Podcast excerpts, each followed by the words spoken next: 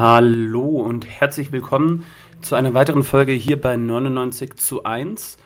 Wir werden heute über den Klimawandel oder die Klimakatastrophe sprechen und zwar mit Frank Nadermann von radiocontra.de. Er hat ein E-Book, ein PDF verfasst über den Klimawandel, vor allem im Zusammenhang mit der wirtschaftlichen Produktionsweise und ja, ich freue mich sehr, dass er da ist. Äh, willkommen, Frank. Hallo. Hallo, Anton. Frank war ja schon mal bei 99 zu 1, nämlich zu der Folge Warum gibt es Krieg? Da ja, können sich sicherlich einige noch dran erinnern. Und ja, dieses Mal zum Klimawandel, das war auch so ein bisschen, ich weiß nicht, eine Reaktion oder inhaltlich zumindest der Folge äh, zur letzten Generation nahestehend. Ja. Ähm, genau. Finde ich eine gute Ergänzung dazu. Inhaltlich einfach. Ja. Frank, also, warum gibt es denn die Klimakatastrophe? Wie wird dieses ja, Phänomen medial dargestellt? Worum handelt es sich? Ja, Klimakatastrophe, warum gibt es das? Also, das fragen ja die, die Spatzen von den Dächern. Da heißt es, da gibt es sogenannte klimawirksame Gase, die sind auch alle identifiziert. CO2, Methan, Lachgas. Und seit 1972 wird das sogar politisch thematisiert. Die erste Umweltkonferenz da in Stockholm. Dann treffen die sich da regelmäßig bis heute. Aber man will, oder der, die Schadensursache wird nicht beseitigt. Und die wissenschaftlichen Konsequenzen, die werden dann ja angegeben. Äh, Dürre, Hitze, Unwetter, Artensterben, Anstieg des Meeresspiegels. Und wir erleben das ja jetzt auch. Ich bin jetzt, wie gesagt, in Spanien, habe ich schon mal gesagt, Madrid, Zaragoza, unter Wasser. Die ganze Stadt.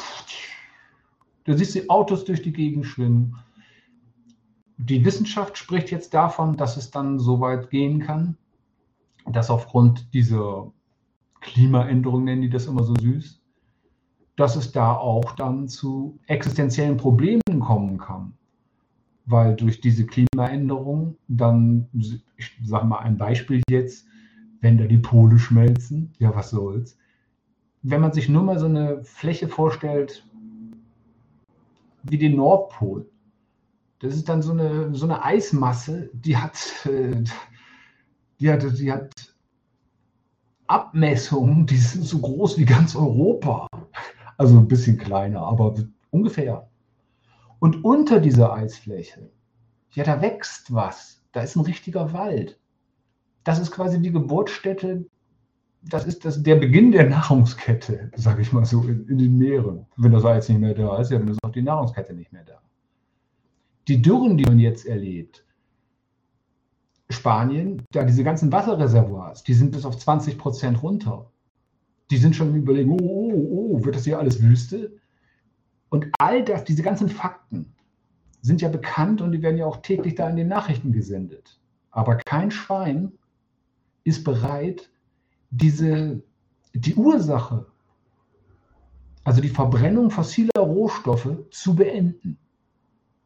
Und da habe ich mich dann wieder gefragt, wie beim letzten Mal, warum gibt es Krieg? Diesmal, warum gibt es Umweltkatastrophe? Was ist denn da los? Wie, wie, wo kommt das her? Naja, und dann werde ich jetzt mal anfangen damit. Die Frage, die mich jetzt beschäftigt. Ja, du hast dann, du hast dann nämlich gefragt, äh, was ist Wirtschaft oder woran liegt es? Was ist das Verhältnis von unserer hm. Wirtschaftsweise? Was für Prinzipien unterliegt die denn? Ja, da habe ich mir erstmal überlegt, was ist Wirtschaft? Klar. Und da muss man sich erstmal über eins im Klaren sein: Wirtschaft, das ist ja keine Kleinigkeit. Das sagt man so runter, Wirtschaft, ja. Aber das ist letztendlich die Regenerationsquelle der Gesellschaft. In der Wirtschaft wird alles produziert, was wir zum Leben brauchen. Öl, alles.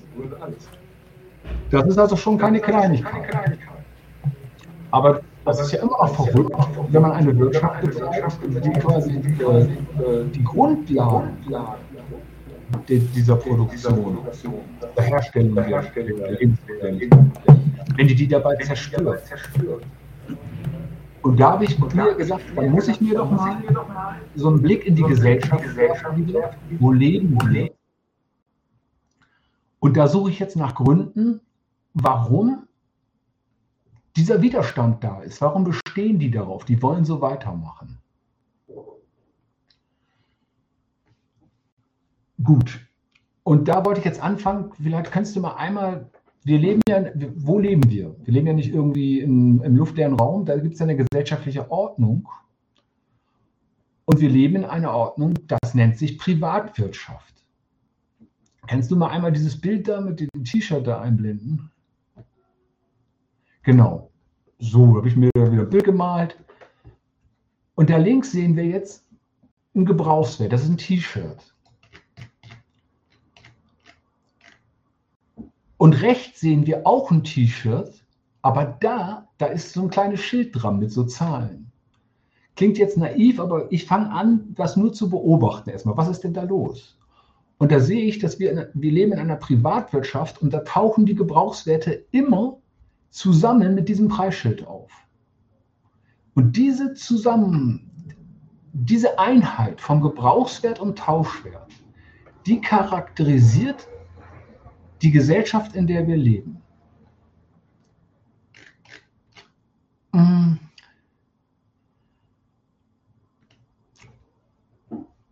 Und da fällt doch erstmal auf, dass in unserer Gesellschaft, da werden Güter für den Verkauf produziert. Das ist erstmal das Erste. Wenn man sich das T-Shirt links anschaut, dann ist die Sache durch. Da ist das T-Shirt da, jetzt ziehe ich es an, wunderbar. Da fragt man sich nur noch, hat jeder eins? Dann ist alles schön. Auf der rechten Seite, da wo das Preisschild hängt, da können noch so viele T-Shirts da sein, dass es für alle reicht. Aber da kommt noch eine zusätzliche Bedingung hinzu. Die Leute, die das T-Shirt haben wollen, die müssen dieses Preisschild da, die müssen diesen Preis bezahlen. Und da merkt man erstmal, finde ich, das kann, äh, mir ist das so aufgefallen, dass da der Gebrauchswert gar nicht der Zweck der Veranstaltung ist, sondern da ist das T-Shirt nur Mittel zum Zweck. Hm. In dieser Gesellschaft geht es um was anderes als um die Produktion von Gebrauchswerten hier sind alle, alle gesellschaftlichen Mitglieder in der Privatwirtschaft an der Vermehrung von Geld interessiert. Das kann der Arbeiter sein, der will sein Geld vermehren durch seine Arbeit, indem er sie verkauft. Und der Arbeitgeber sowieso, der kennt das als Gewinn. Also beide Seiten in dieser Gesellschaft wollen Geld vermehren.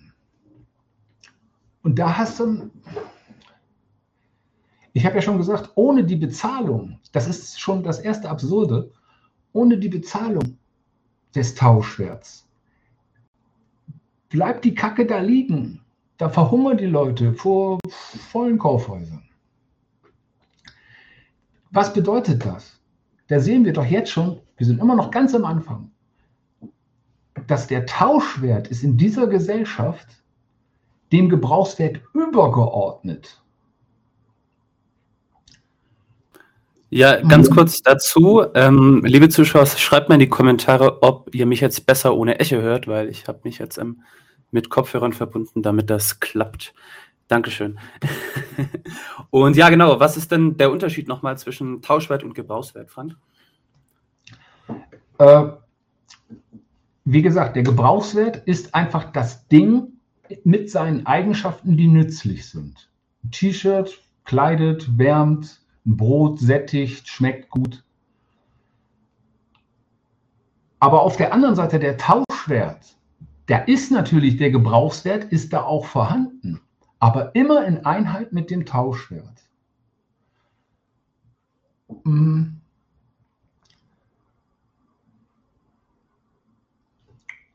Und jetzt könntest du jetzt einmal dieses Bild einblenden mit dem, da ist so ein Kreis mit den verschiedenen, ja, das Ding.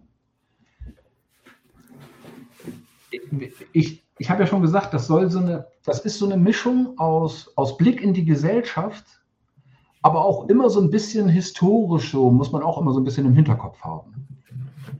Wenn wir in einer Gesellschaft leben, in dem sich jeder, jeder begreift sich hier als Privatproduzent. Das heißt, er produziert, um Geld zu vermehren. Und das sehen wir in dieser Grafik. Jeder produziert und jetzt liegen die Gebrauchswerte vor. Aber immer die einzelnen Akteure hier begreifen sich als Privatproduzenten. Der eine produziert Essen, der andere Kleidung, Trinken, Wohnen, so wie es da steht. Jetzt sind alle Sachen auf dem Markt vorhanden, die man braucht zum Leben. Aber trotzdem kommt erstmal keiner ran, weil, die, weil das Bewusstsein des Privatproduzenten verlangt, dass ein Preis zu entrichten ist. Und jetzt ist wirklich die große Frage, kann dieser Preis überhaupt, kann der bezahlt werden? Da ist noch so ein Bild, äh, das müsste, das ist so ein Brot. Ja, hier. Nehmen wir mal, dies, nehmen wir mal das Zitat. Das habe ich, ich habe mir das, ich habe Karl Marx mal gelesen. Und wenn man sich dieses Zitat mal durchliest und endlich bietet uns die Teilung der Arbeit gleich das erste Beispiel davon dar, dass solange die Menschen in der naturwüchsigen Gesellschaft befinden, solange also die Spaltung zwischen dem besonderen und gemeinsamen Interesse existiert, solange die Tätigkeit also nicht freiwillig, sondern naturwüchsig geteilt ist, die eigene Tat des Menschen ihm zu einer fremden gegenüberstehenden Macht wird, die ihn unterjocht, statt dass er sie beherrscht. Das soll dieses Bild, das kann man in diesem Bild auch erkennen.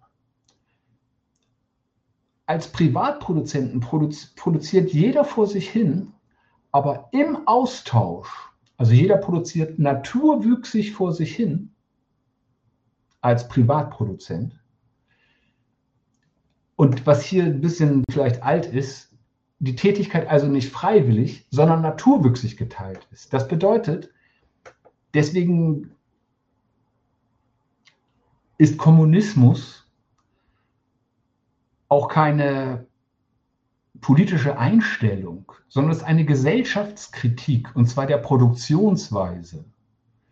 Wenn die Leute also da sitzen und jeder vor sich hin produziert,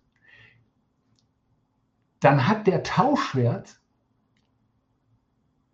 der, der, der erwacht zu einem eigenen Leben. Und das meint hier die eigene Tat des Menschen ihm zu einer fremden gegenüberstehenden Macht wird, die, die ihn unterjocht, dass er sie beherrscht. Das erste ist, die, die Arbeit ist eigentlich fertig, haben wir gerade festgestellt, wenn man, um, wenn es um Tauschwerte geht, äh, um Gebrauchswerte geht. Aber wenn wir jetzt bei Tauschwerten sind, dann stellt sich wirklich die Frage, das Brot ist da, aber jetzt sitzt da der Privatproduzent mit seinem Brot und der will Kohle sehen. Und wenn, das, wenn der andere die nicht hat, ja, dann ist für ihn der Gebrauchswert wertlos. Dann war seine Produktion, seine Arbeit war für ihn umsonst weil er nicht an das Geld rankommt. Was ist noch an der Grafik zu sehen? Jetzt ist doch auch klar, dass wenn die jetzt die Leute da sitzen mit ihrem ganzen Zeug, jetzt, die wissen ja, sie wollen ja das Bedürfnis des anderen, wollen sie ja benutzen, um von dem Geld zu kriegen. Wenn der keins hat, hat er trotzdem Hunger.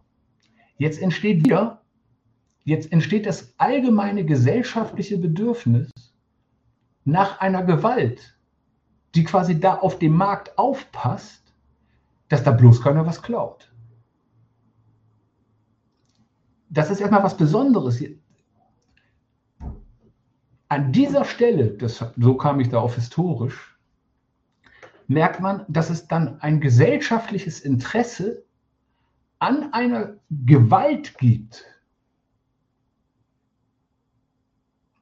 Das merken die dann im Austausch. Gut. Jetzt wollte ich erstmal nochmal, weil du gefragt hast, Tausch, Gebrauchswert, Tauschwert, dieser Unterschied. Ja. Der Gebrauchswert ist doch erstmal, wenn man es mal so als Mensch betrachtet, das ist die Voraussetzung der Existenz. Kann man das Bild ruhig nehmen. Und ist auch gleichzeitig die Voraussetzung jeder menschlichen Willensausübung. Ich kann ohne Gebrauchswerte, wenn ich rauchen will, brauche ich eine Zigarette. Und da kann ich tausendmal wollen, ich will jetzt rauchen. Aber das ist von dem Gebrauchswert abhängig. Und ohne Brot keine Existenz. Ne? Die Natur, die stellt das ja alles frei zur Verfügung. Der Aufwand, also bedingungslos frei zur Verfügung, muss man nur umwandeln, dann hast du den Gebrauchswert. Und diese, diese Umwandlung, die findet durch Arbeit statt. Wir sind immer noch beim Gebrauchswert. Wenn man beim Gebrauchswert bleibt, ist jede helfende Hand willkommen. Ist doch klar, wenn ich ein Haus bauen will und das mache ich alleine, ja, da brauche ich nicht lang. Wenn mir 15 Leute helfen, dann sage ich, hurra, in 14 Tagen sind wir fertig. Übertrieben, aber so, weißt du, was ich meine? Jede Verbesserung in der Produktivität, wenn jetzt bessere Werkzeuge, womöglich Maschinen äh, erschaffen werden, dann wirkt sich das doch so aus, da wird dann die Arbeit nochmal beschleunigt und vereinfacht.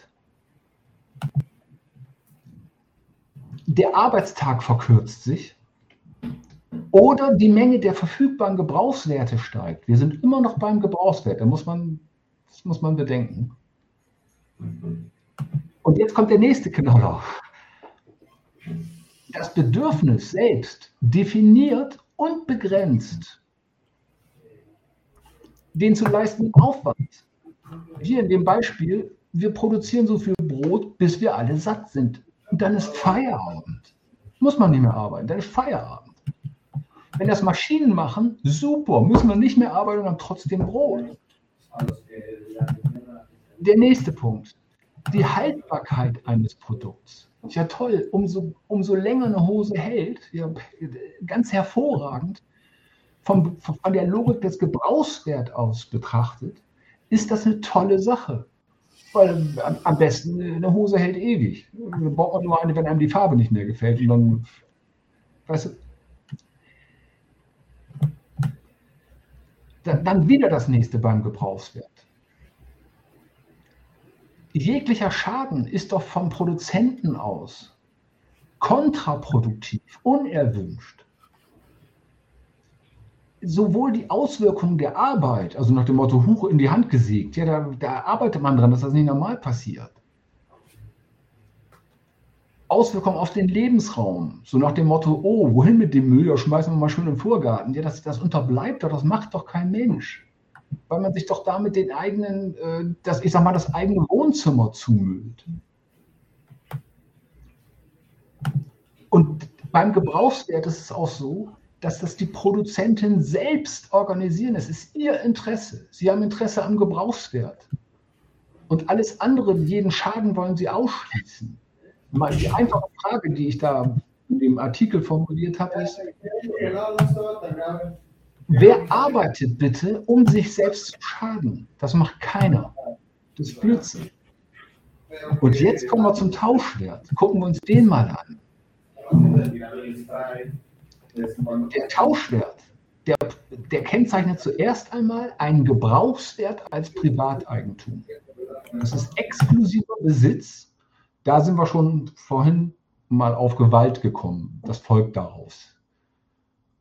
Als Preis bezeichnet er eine Überlassungsbedingung, eine Summe Geld. Und nur so findet der Eigentumswechsel statt. Wieder immer noch Tauschwert damit der Tauschwert überhaupt gelten kann, muss sowohl der freie Zugang zu allen Voraussetzungen, wir hatten ja gesagt, Gebrauchswert, Voraussetzungen der Existenz und Voraussetzungen der freien Willensausübung, damit der Tauschwert gelten kann, muss dieser Zugang unterbunden werden. Alles wird in Privateigentum umgewandelt. Und die Produkte müssen geschützt werden. Das darf man nicht benutzen, weil es das riecht, das, das, ne, das ist, um es kurz zu sagen,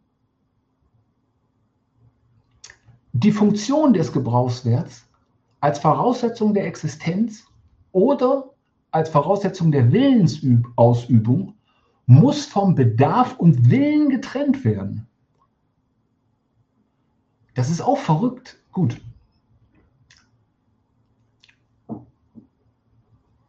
Das nächste. Ein Tauschwert, wenn der als Gebrauchswert existiert, dann wird jetzt nicht gefeiert, das Bier getrunken oder die Hose angezogen, sondern jetzt kommt was ganz anderes ins Spiel. Das ist jetzt wird der Gebrauchswert als Geschäftsmittel benutzt, als Tauschwert eben. Und jetzt plötzlich treten sich die einzelnen Produzenten als Konkurrenten gegenüber. Jetzt produzieren sie nicht gemeinsam Brot wie beim Gebrauchswert, sondern als, als Produzenten von Tauschwert konkurrieren sie jetzt um zahlungsfähige Nachfrage. Da ist die Produktion. Wie ist das? Was, was, was macht dieses Prinzip der Konkurrenz ähm, in diesem Wirtschaftssystem aus? Die Konkurrenz ist, so wie ich das eben versucht habe zu sagen, ist eine Konsequenz der Pro Privatproduktion. Weil, weil es nicht um den Gebrauchswert geht, da hätten ja zwei Produzenten, hätten die 2000 Brote. Tolle Sache. Mal sehen, wie lange es reicht. Als Privatproduzenten hat der eine 1000 Brote und der andere 1000 Brote, aber beide wollen sie verkaufen. Und auf dem Markt jetzt beim Verkauf da treten sie sich als Konkurrenten gegenüber. Das, was der eine verkauft, kann der andere nicht mehr verkaufen. Entwertet sein Tauschwert. Wir sind ja eine Live-Folge, von dem her, Leute, ihr könnt gerne wie Norbert Huber äh, Fragen in den Kommentaren stellen. Und wenn die reinpassen, werde ich die dann auch rannehmen im Laufe der Folge. Aber ähm, ja, lass uns erstmal noch weiter bei der Struktur der ja, Grundlagen der Privatproduktion bleiben. Also es gibt dann das Prinzip der Konkurrenz. Ja. Ähm, es gibt Gebrauchswert und Tauschwert. Durch die Arbeitsteilung entsteht dieses Prinzip der Konkurrenz. Ähm, genau. Und gar, nicht also, durch die, gar nicht durch die Teilung, sondern durch den Anspruch des Privat, jedes Privatproduzenten. Privatbesitz. Natürlich wird da auch Arbeit geteilt. Das ist ja heute in der modernen Gesellschaft so, dass äh, wenn jetzt eine Hose äh, produziert wird, dann ist es ja nicht mehr so wie in der naturwüchsigen Produktion, dass eine Person den, das Schaf äh, schert, die Wolle äh, spinnt, das Tuch webt und danach dann endlich zur Jacke kommt, sondern das sind alles einzelne geteilte Tätigkeiten heute. Und die werden dann nur zum Schluss zu dem, zu dem Produkt umgearbeitet, je nachdem. Aber, aber die Konkurrenz entspringt aus, aus, diesem, aus diesem Bewusstsein der Privatproduktion. Weil das Produkt der Arbeit eben dann nicht mehr als Gebrauchswert betrachtet wird, da ist es toll. Die andere Grafik, da ist ja nicht das Fragezeichen, das hier ist ja der Tauschwert. Weißt du, hier, beim Gebrauchswert ist das ja durch, da gibt es das Geld nicht mehr. Da ist es einfach, da, da existiert das Geld ja nicht. Nur in der Privatproduktion, da taucht das hier auf. Das Brot ist fertig, aber wie sieht es aus? Verwendung als Tauschwert? Ist Geld auf dem Markt? Wenn nicht, ja, dann ist der Gebrauchswert ist nach wie vor vorhanden. Aber der ist wertlos, der wird dann vernichtet. Warum sonst? Denn er erfüllt nicht den Zweck der Privatproduktion. Geldproduktion ist das. Und jetzt nochmal das Letzte, der Tauschwert stellt sich also, und das ist jetzt wieder das Besondere, von allen Privatproduzenten gewollt. Wenn die sich so sehen, machen da ihre Hosen fertig, dann stellt sich der Tauschwert gesellschaftlich gewollt zwischen und über den produzierten Gebrauchswert und, und die Bedürfnisse, die an diesem, an diesem Gebrauchswert bestehen. Das sind diese Sachen hier, äh, oh, Afrika nichts zu essen, ja Pech gehabt. Hm. Und dieses Interesse weiß auch um die Notwendigkeit von Gewalt.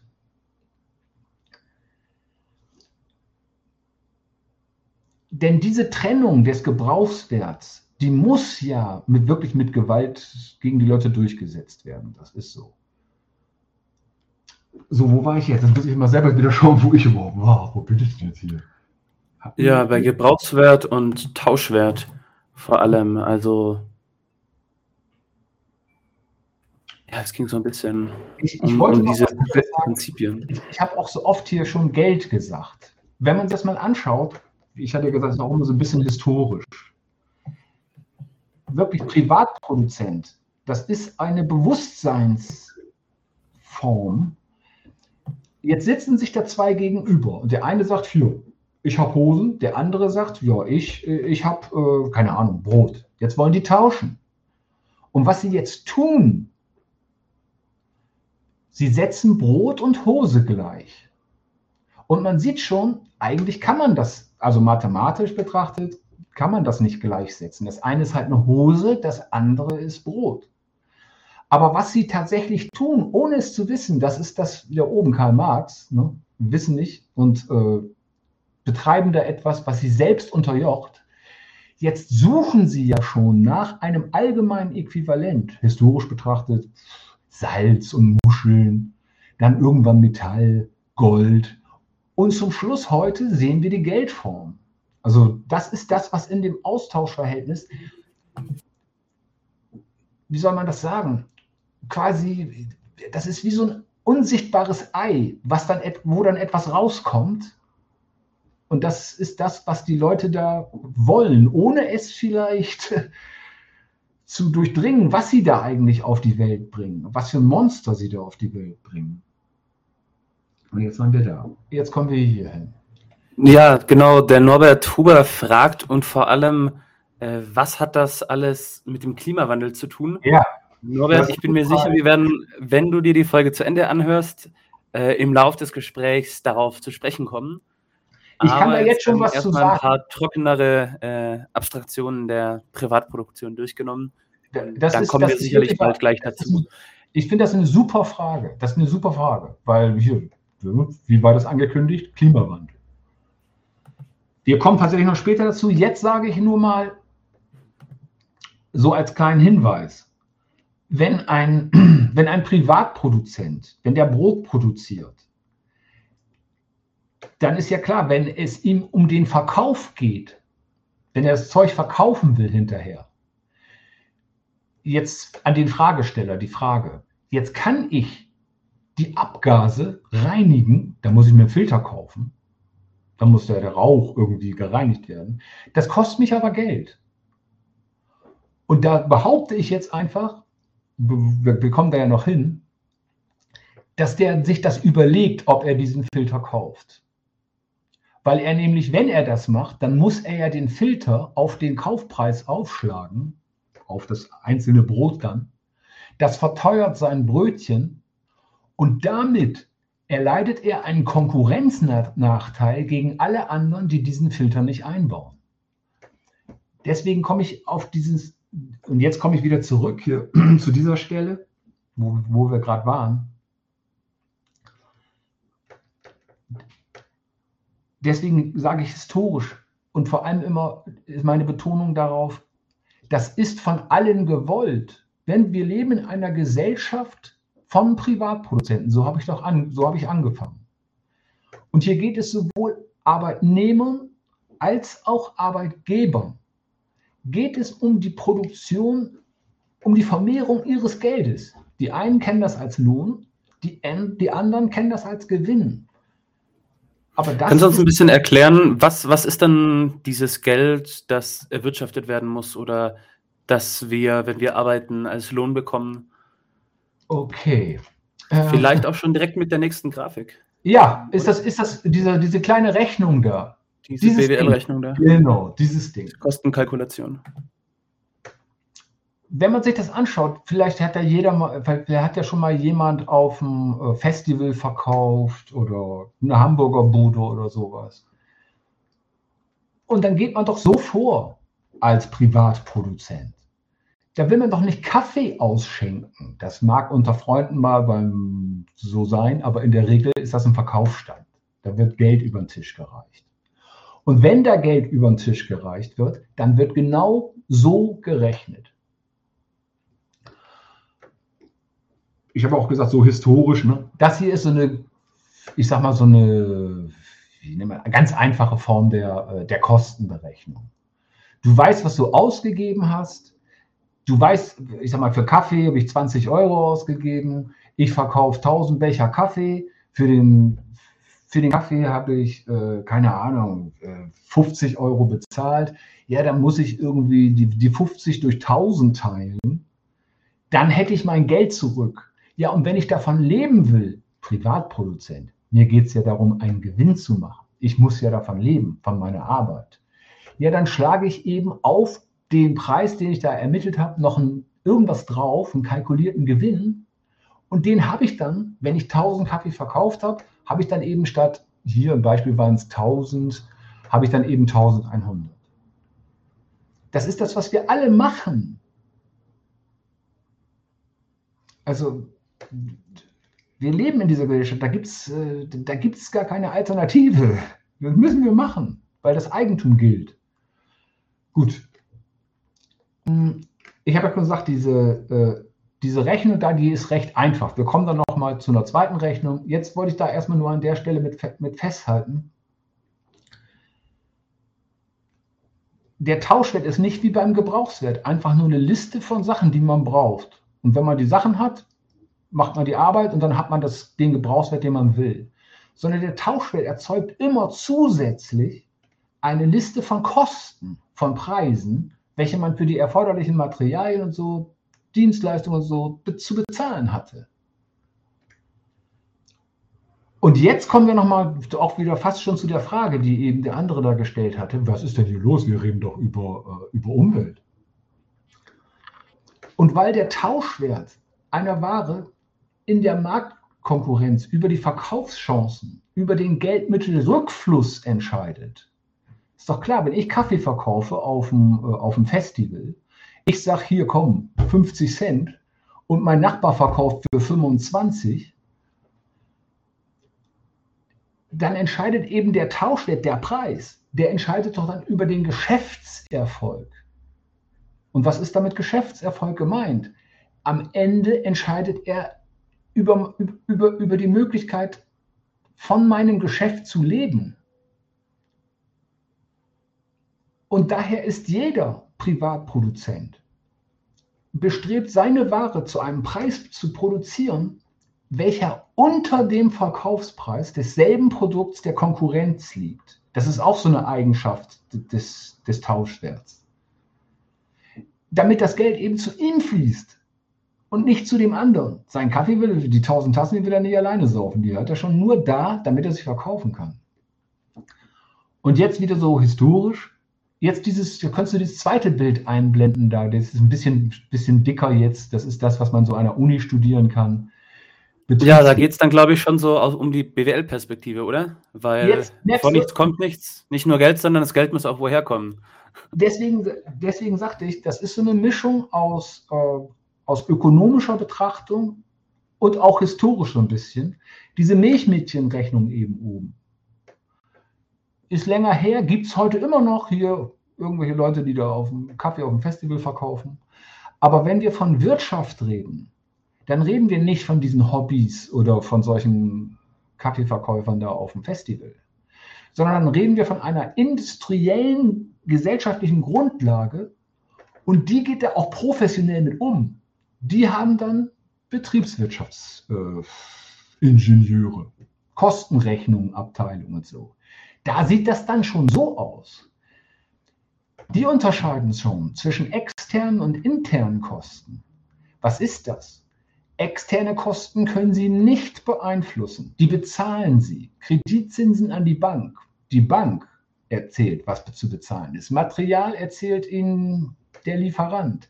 Energie ebenfalls, die Stadtwerke oder private Anbieter. Steuern erklärt der Staat, da gibt es nichts zu diskutieren. Interne Kosten, ja, die kann ich beeinflussen. Der Lohn, mal gucken.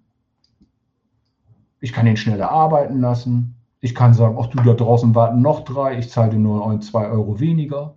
Beim Arbeitsschutz sowieso. Da kann ich auch sagen, ja, pff, da können wir drauf verzichten, die brauchen wir nicht. Atemmaske brauchst du nicht, nur weil du hier irgendwie irgendwas einatmen musst. Umweltschutz auch. Merkst du? Und hier ist jetzt schon der Punkt, wo der andere auch gefragt hatte, Mensch, wir reden hier über Umwelt, was erzählt er da? Jetzt siehst du schon, bei Arbeitsschutz und bei Umweltschutz, das sind diese Zahlen, die ich hier genommen habe, das ist, ich habe mal im Internet recherchiert, das ist, entspricht in etwa, in etwa so den Ausgaben so in, in so einer Firma. Und da sieht man schon, dass der Umweltschutz, der haut immerhin mit 5000 Euro rein. Jetzt auf äh, bei, einem, äh, bei einem Jahresumsatz von 120.000 und einem Kapitalaufwand von 110.000. Das ist schon mal ist rund, rund, rund 5 Prozent. Das sind rund 5 Prozent von 110.000.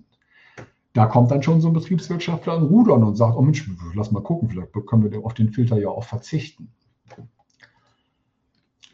So, jetzt ist hier der nächste Punkt drin. Das sind diese Kreditzinsen jetzt sind wir eigentlich schon im Heute. Kreditzinsen ist heute bei einer Firma so, ohne Kredit geht es gar nicht. Und zwar deswegen nicht, weil die Arbeiter sind jetzt zu bezahlen, die haben die Produkte produziert, aber die Produkte sind noch gar nicht verkauft. Und der Lohn ist aber zu bezahlen. Und deswegen ist es heute so, dass eine Firma bei einer Bank immer ein Geschäftskonto hat. Da hat die ein bestimmtes, eine bestimmte Kreditlinie, Kontokurrent heißt das, glaube ich. Und das Unternehmen kann über diesen, über diesen Kredit quasi einfach verfügen. Aber am Ende der vereinbarten Rechnungsperiode, das ist, weiß ich, drei Monate oder Monat oder sowas, müssen die dieses Konto ein Recht, einen Rechnungsabschluss machen und jetzt müssen die das ausgleichen. Und diesen Rechnungsabschluss, den muss das Unternehmen an, äh, annehmen. Das heißt also, die müssen also zum bestimmten Zeitpunkt, muss die Kohle äh, da sein. Das nennen die Saldoanerkenntnis.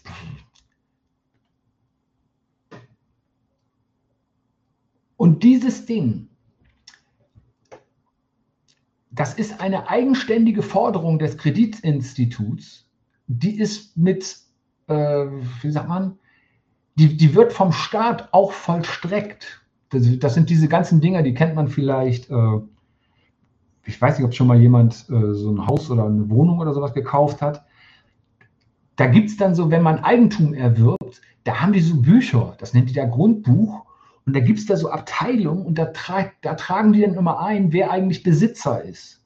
Und dann steht, solange man noch einen Kredit hat, steht dann der Besitzer oben, der Geldgeber. Der ist dann Eigentümer, so, und du bist nur Besitzer. Was ich damit sagen will, ist, das ist für diese Leute, also für Geschäftsleute, ist das kein Spaß. Da geht es wirklich um alles. Da geht es darum, hier, wenn ich, den, wenn ich das nicht bezahle bis zu diesem Zeitpunkt, dann, äh, dann kann die Bank vollstrecken, dann kann ich hier den Laden zumachen. Und damit will ich nur sagen, das ist auch nicht mehr, wie soll, diese Enteignung, die ist quasi schon vorgesehen. Also durch diese Bücher, die die da, die haben da ihre, dieses Grundbuch und solche Geschichten. Wenn die Bank vollstreckt, ist sie ja schon Eigentümer dann wird er nur noch geräumt. Weil es steht ja schon im Grundbuch, steht ja schon die Bank drin. Erst wenn er die Schuld zurückgezahlt hat, wird die Bank gestrichen als Eigentümer und der Schuldner wird dann in diesen Eigentumsrang gesetzt. Ich bin immer noch bei Zinsen. Kredit. jetzt leben wir heute in so einer Welt, das sind, da, das sind ja Riesenfirmen. Wenn jetzt zum Beispiel äh, eine Firma modernisiert werden soll, da sollen neue Maschinen angeschafft werden oder die Firma will expandieren, komm, wir gehen nach Afrika. Oder eine Firma soll gegründet werden, dann sind wirklich große Geldsummen erforderlich. Und diese, und diese Millionen oder Milliarden, um die es da geht, die stellen Großbanken zur Verfügung. Diese Großbanken, die haben sogar einen gesetzlich definierten Auftrag. Auf, Auftrag. Also diese, diese, diese Gewalt, die da so ganz hoch, wir tauschen mal ein bisschen, wir sind Privatproduzenten. Jetzt entwickelt sich aus diesem Verhältnis eine Gewalt, die quasi außerhalb emanzipiert, von allen gewollt, dieses Verhältnis, diese Konkurrenz der, der Privatsubjekte, die da vor sich hin produzieren, überwacht, das ist mittlerweile so weit entwickelt, dass die sogar das Zahlungsmittel selbst steuern und überwachen. Gewollt von allen.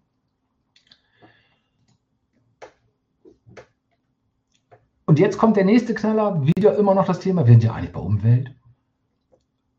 Und jetzt konkurrieren Firmen, Konzerne und auch Staaten. Die konkurrieren jetzt um Kredit,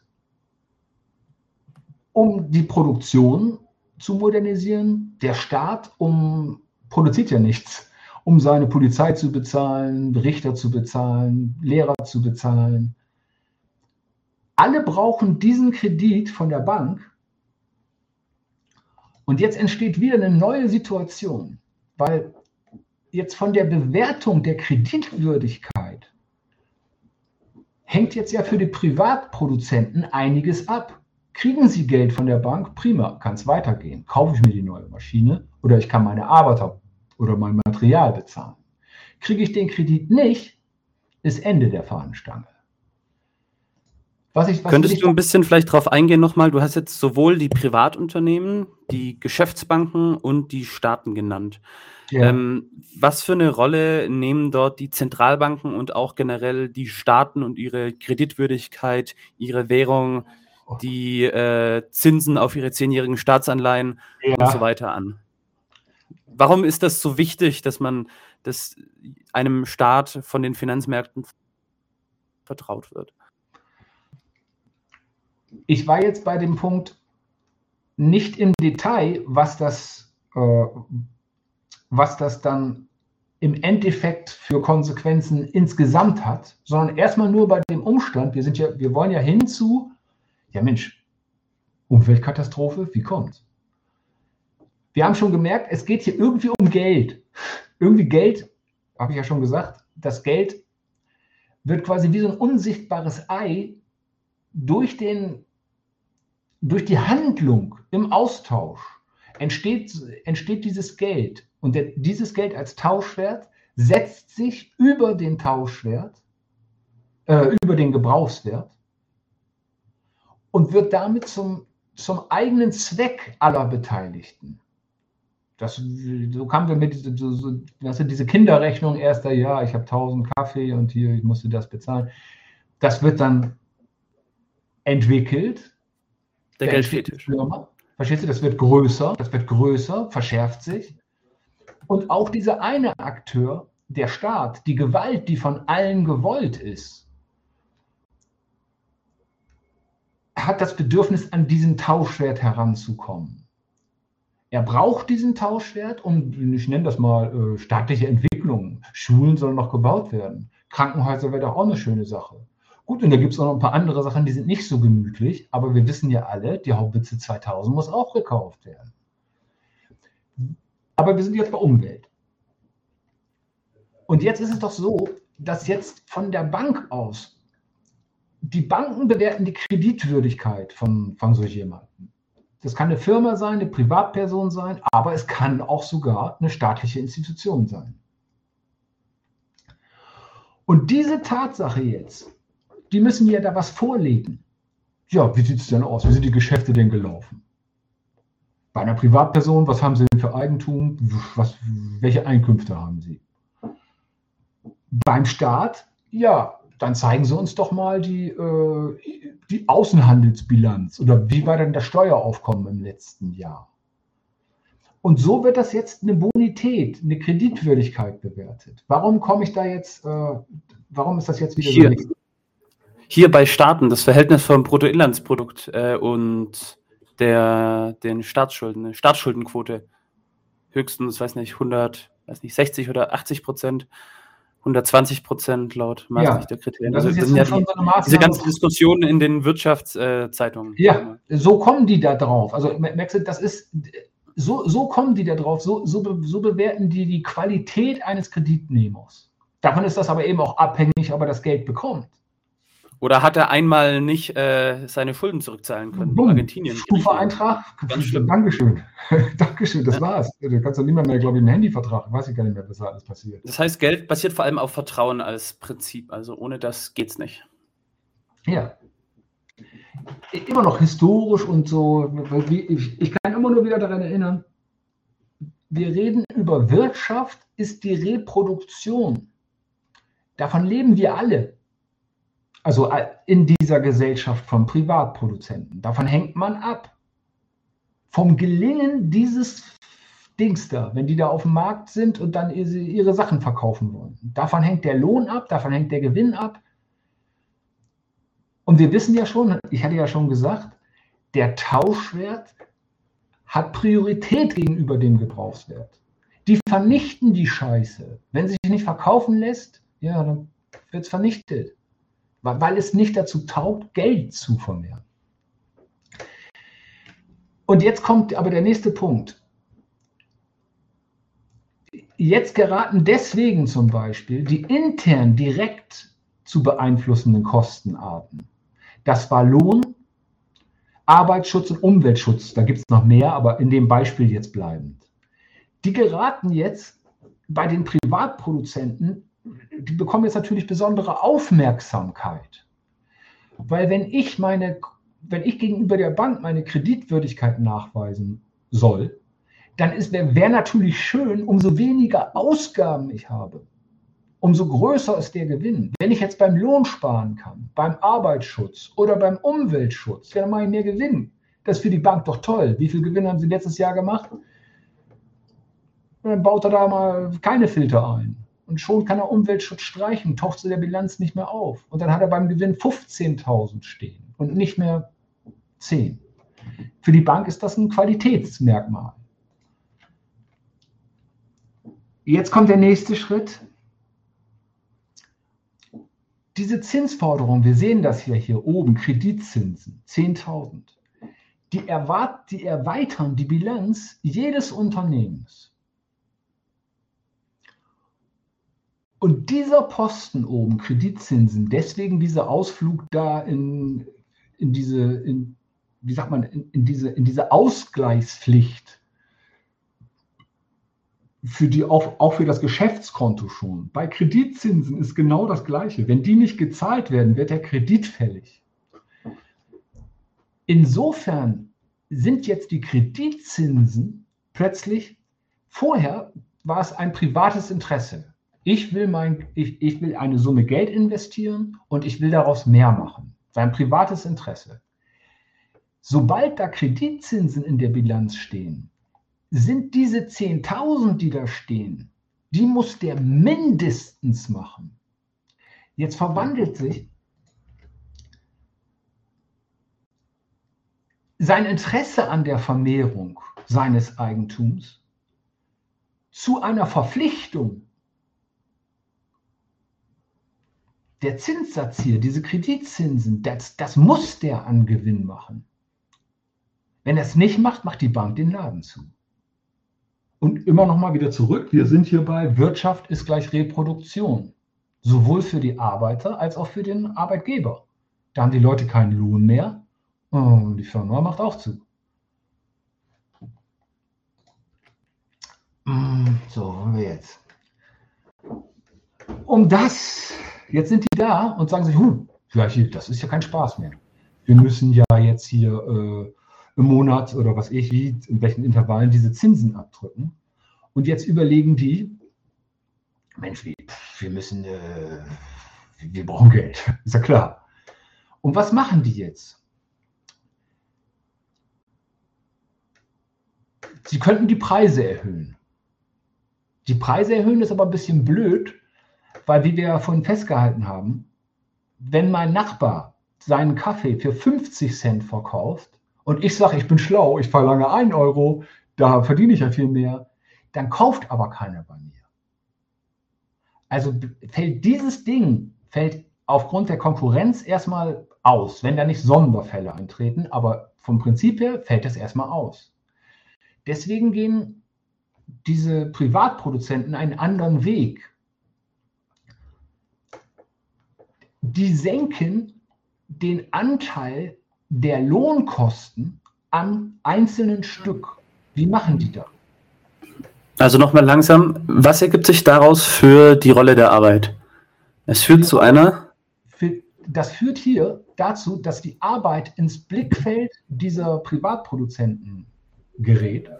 Und jetzt sagen die sich, wenn ich meine Gewinnspanne erhöhen will, da haben die so einen rechteckigen Balken und da steht jetzt drin, sage ich mal, 50% Lohnkosten, 50% Gewinn. Wenn die jetzt die Lohnkosten verkleinern, also nur noch 40 Prozent, ja, dann geht der, der, geht der rechte Balken nach links rüber, dann habe ich ja plötzlich 60 Prozent Gewinn. Aber ich muss am Preis nichts ändern. Das führt dann dazu, dass sie, da kommt dann der Vorarbeiter in die Halle und sagt, so, schneller Jungs. Oder man schafft sich Maschinen an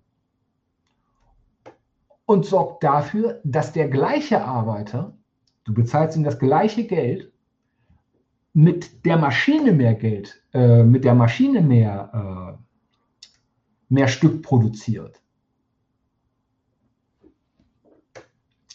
Aber was passiert da jetzt, wenn man sich das jetzt wieder so durch den Kopf gehen lässt?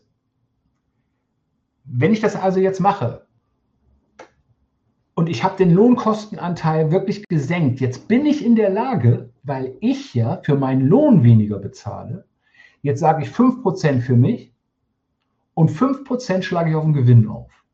Äh, und, und 5% ziehe ich von meinem Preis ab. Ich werde billiger. Jetzt sind sie auf dem Markt in der Lage, ihre Konkurrenten, die nicht die Lohnstückkosten in, so gesenkt haben, durch, durch äh, Lohnstückkostensenkung, sind sie jetzt in der Lage, ihre Konkurrenten mit dem Preis zu bekämpfen. Jetzt kostet bei ihnen der Kaffee 50 Cent. Aber der Nachbar muss immer noch einen Euro verlangen. Ja, bei wem kaufen jetzt die Leute? Ja, bei, bei den billigeren. Da kaufen die dann. Das wissen aber alle. So doof ist keiner. Die sagen sich ja. Und deswegen läuft die ganze Zeit hier dieses Zeug, was wir alle sehen, sind wir noch nicht bei Umwelt, aber wir waren jetzt ja gerade bei Lohn. Da siehst du dann Millionen von Arbeitslosen, Leute, die prekär beschäftigt sind, äh, sollen ja auch ein paar zweistellige Prozentzahlen sein. Die arbeiten den ganzen Tag und reicht trotzdem nicht zum Leben. Alles, um das hinzukriegen. Alles, um das hinzukriegen. Das machen die alle. Das gleiche Spiel kann ich jetzt auch mit dem Umweltschutz treiben. Da kann ich auch sagen, pff, müssen wir mal gucken. Äh, solange mich hier keiner gesetzlich zwingt, muss ich ja nicht. Muss ich ja nicht. Und dann machen sie es auch nicht das Ärgerliche ist doch immer dann wieder, das war das, da habe ich versucht, ich hoffe, das ist da auch ein bisschen hängen geblieben. Wieder diese Differenz zwischen Gebrauchswert und Tauschwert. Was für ein Wahnsinn. Wir hatten beim Gebrauchswert ja festgehalten, umso mehr Produkte ich produziere, ja, umso besser ist es. Habe ich mehr Brot, ist vielleicht sogar früher Feierabend, wenn es schneller geht. Alle sind glücklich. Hier nicht in dem Beispiel. Beim Tauschwert werden, werden jetzt plötzlich bestehende Produktionsanlagen voll funktionsfähig, werden stillgelegt, weil die kein Geld produzieren. Die Leute, die dort gearbeitet haben, Einkommen bezogen haben, werden entlassen, sind arbeitslos. Deswegen hatte ich mal am Anfang auch gesagt, hier dieses mit, äh, wie gesagt, Kommunismus ist keine Weltanschauung, sondern das ist eine Kritik der gesellschaftlichen Reproduktionsweise. Deswegen heißt das Buch von dem einen Mann auch das Kapital. Naja gut, ähm, wo wollen wir jetzt hier?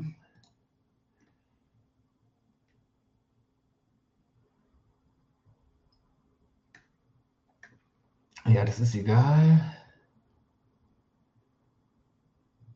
Das hatten wir falsch. So. Und jetzt sind wir gleich, kommen wir zu. Also, aber man riecht schon überall, finde ich, Mensch, Umwelt. Die Konsequenz.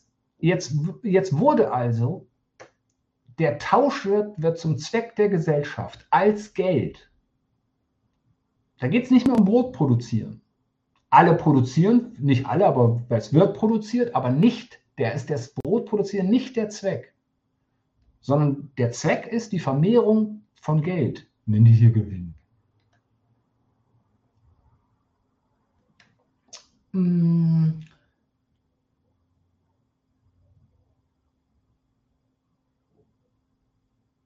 Ja, dazu, also dementsprechend, dementsprechend, was würde sich festhalten lassen? Also Umweltschutz ist dann vor allem ein Kostenfaktor in der Ja, natürlich. Das ist, das ist ein Kostenfaktor. Wir sind, aber jetzt sind wir immer noch Privatwirtschaft. Wir waren jetzt bei Firma, vielleicht schon Konzern mit so, mit so einer Kalkulation wie da, da spielt das, die bewegen ja ganz andere Summen. Da, da, da, da steht nicht 10.000 Kreditzinsen. Da stehen, äh, keine Ahnung, 450 Millionen oder so oder noch mehr.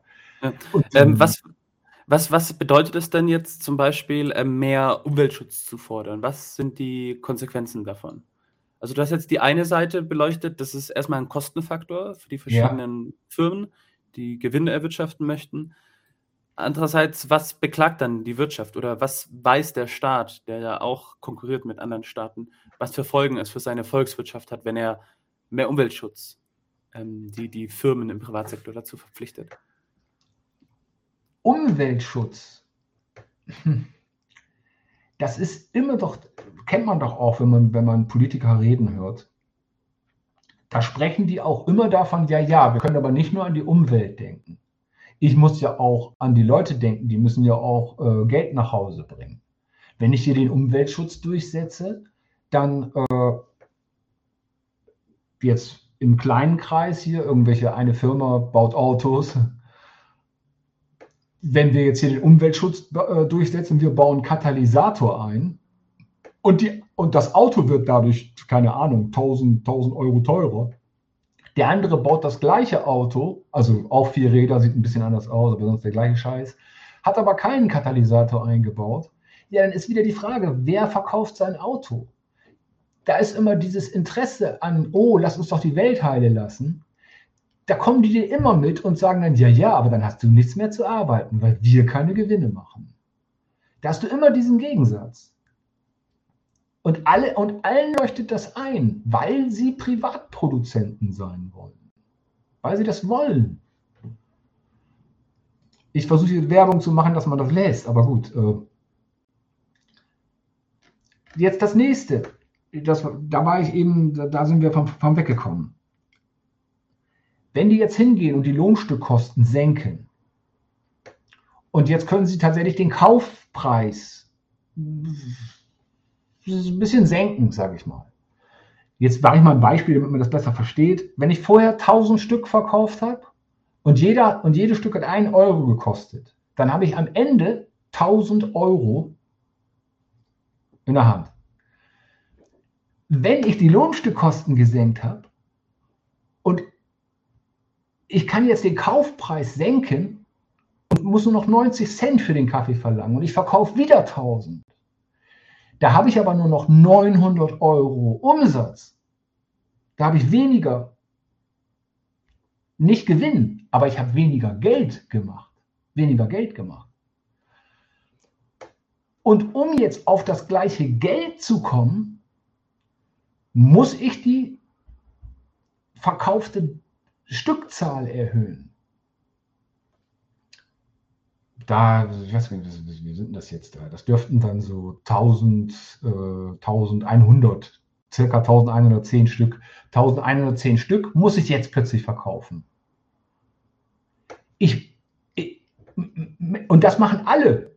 Also alle Firmen machen das ja. Merkst du, da bist du bei diesen Themen, wo die dann sagen, oh, oh, wohin mit den Autos? Wir haben gar keine Parkplätze mehr. Egal. Die müssen das Zeug verkaufen und zwar in immer größeren Stückzahlen, damit sie äh, ihre Bilanzen in Ordnung haben. Hm.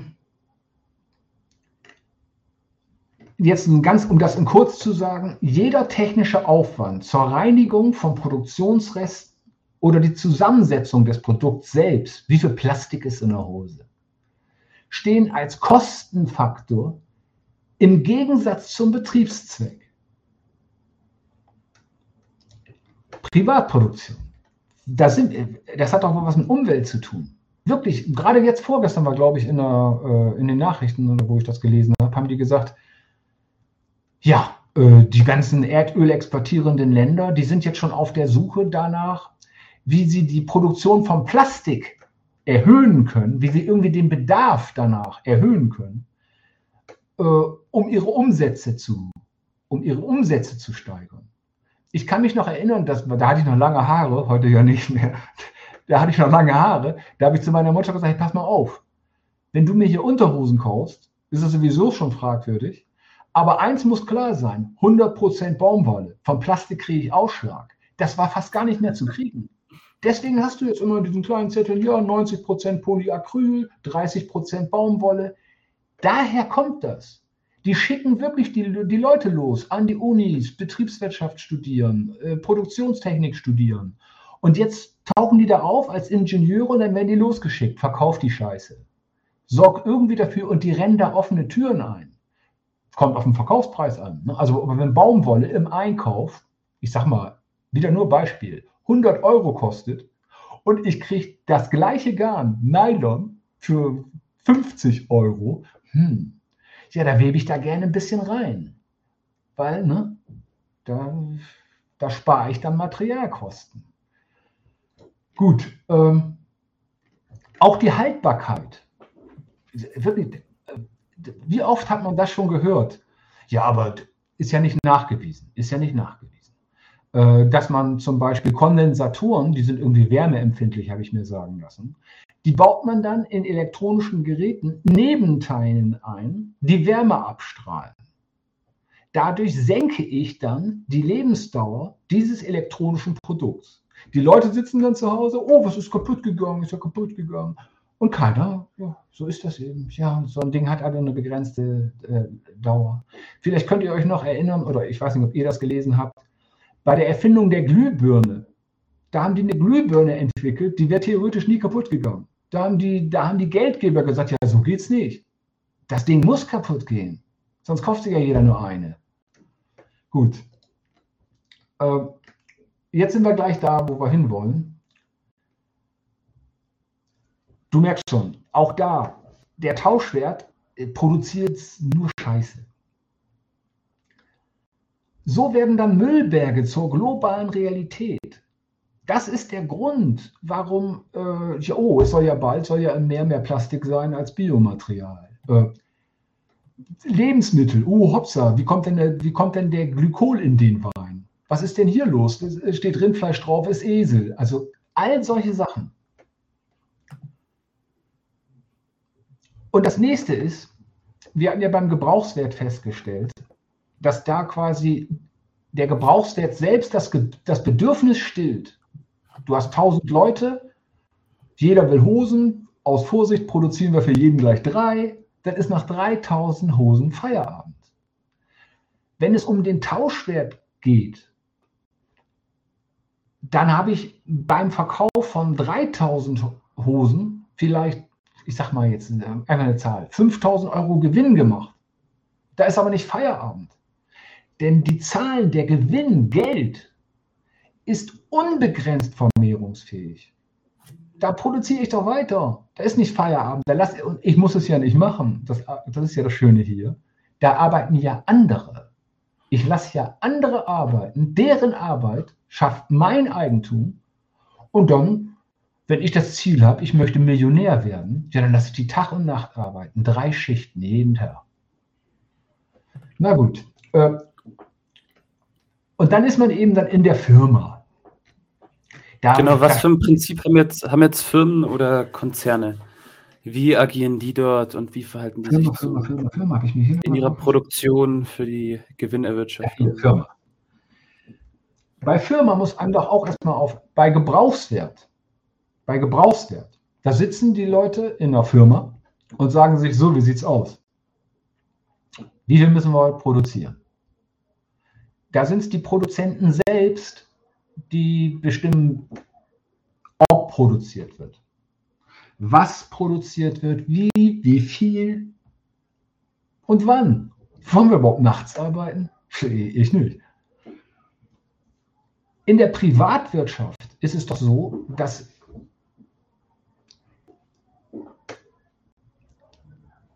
jetzt wieder dieses historische Ding. Am Anfang saßen die vielleicht alle mal da auf dem Markt und haben ihre Scheiße verkauft.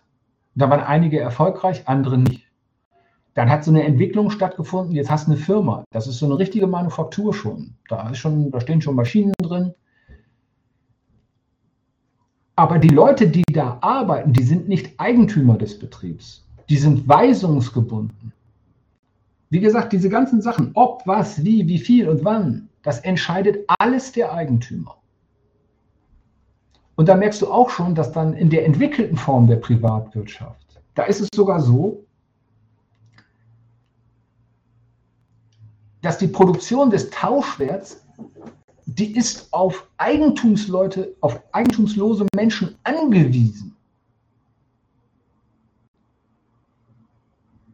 Weil nur ihre Not zwingt sie in die Fabrik, weil sie ja Geld brauchen. Und dann kommen die auch. Das musst du denen nicht sagen, die musst du nicht reinpeitschen dazu zwingen. Die kommen, weil sie keine Wahl haben. Und jetzt auch an der Stelle, immer noch bei Klima. Ne? da fiel, da, da, da fiel mir ein, so ein Bild ein. Dann sitzen da ein paar Leute auf der Straße, haben sich da festgeklebt. Ja, und dann wollen wir hier zur Arbeit fahren. Ja, kannst du sehen, wie die mit denen umspringen. Die brauchen Kohle. Von wegen Umwelt spinnen die. Ich muss arbeiten. Naja, gut. Das heißt, auch da wieder so ein gesellschaftlicher Aspekt. Da werden die Leute quasi, äh, das sind Weisungsempfänger. Weisungsempfänger.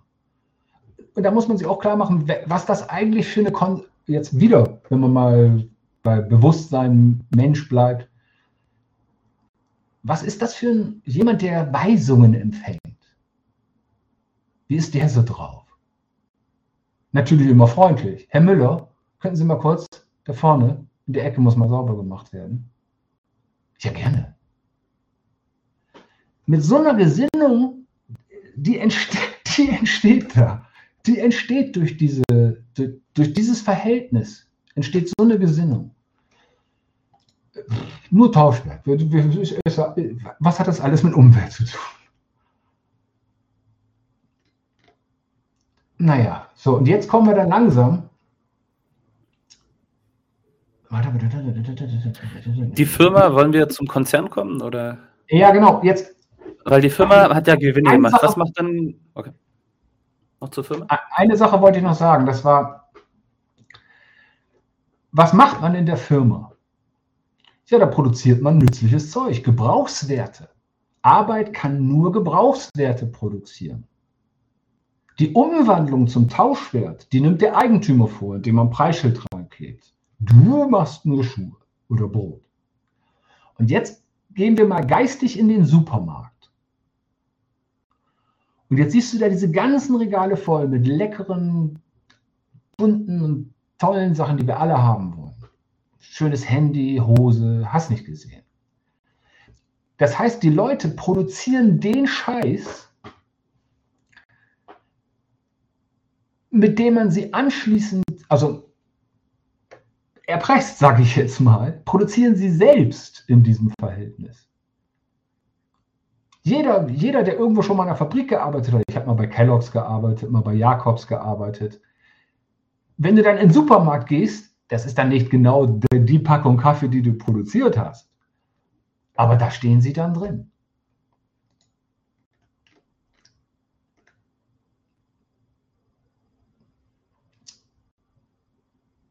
Und jetzt kommt ja. das, jetzt kommt dann der, noch ein, ein, ein Übergang. Ich, ich springe hier so ein bisschen.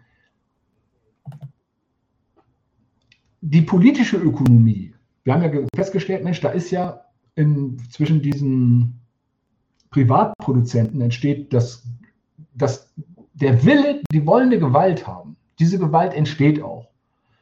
Dann gesellschaftlich, historisch. Kann man gucken, es geht mit Burgen los. Und heute kannst gar nicht mehr gucken. NATO, Sondereinsatzkommandos und was sie nicht alles haben, Gerichte und so weiter und so fort. Aber diese politische Ökonomie, die damit eingerichtet ist, dieses auf Privateigentum basierende Herrschaftssystem implantiert in die Produktion von Gebrauchswerten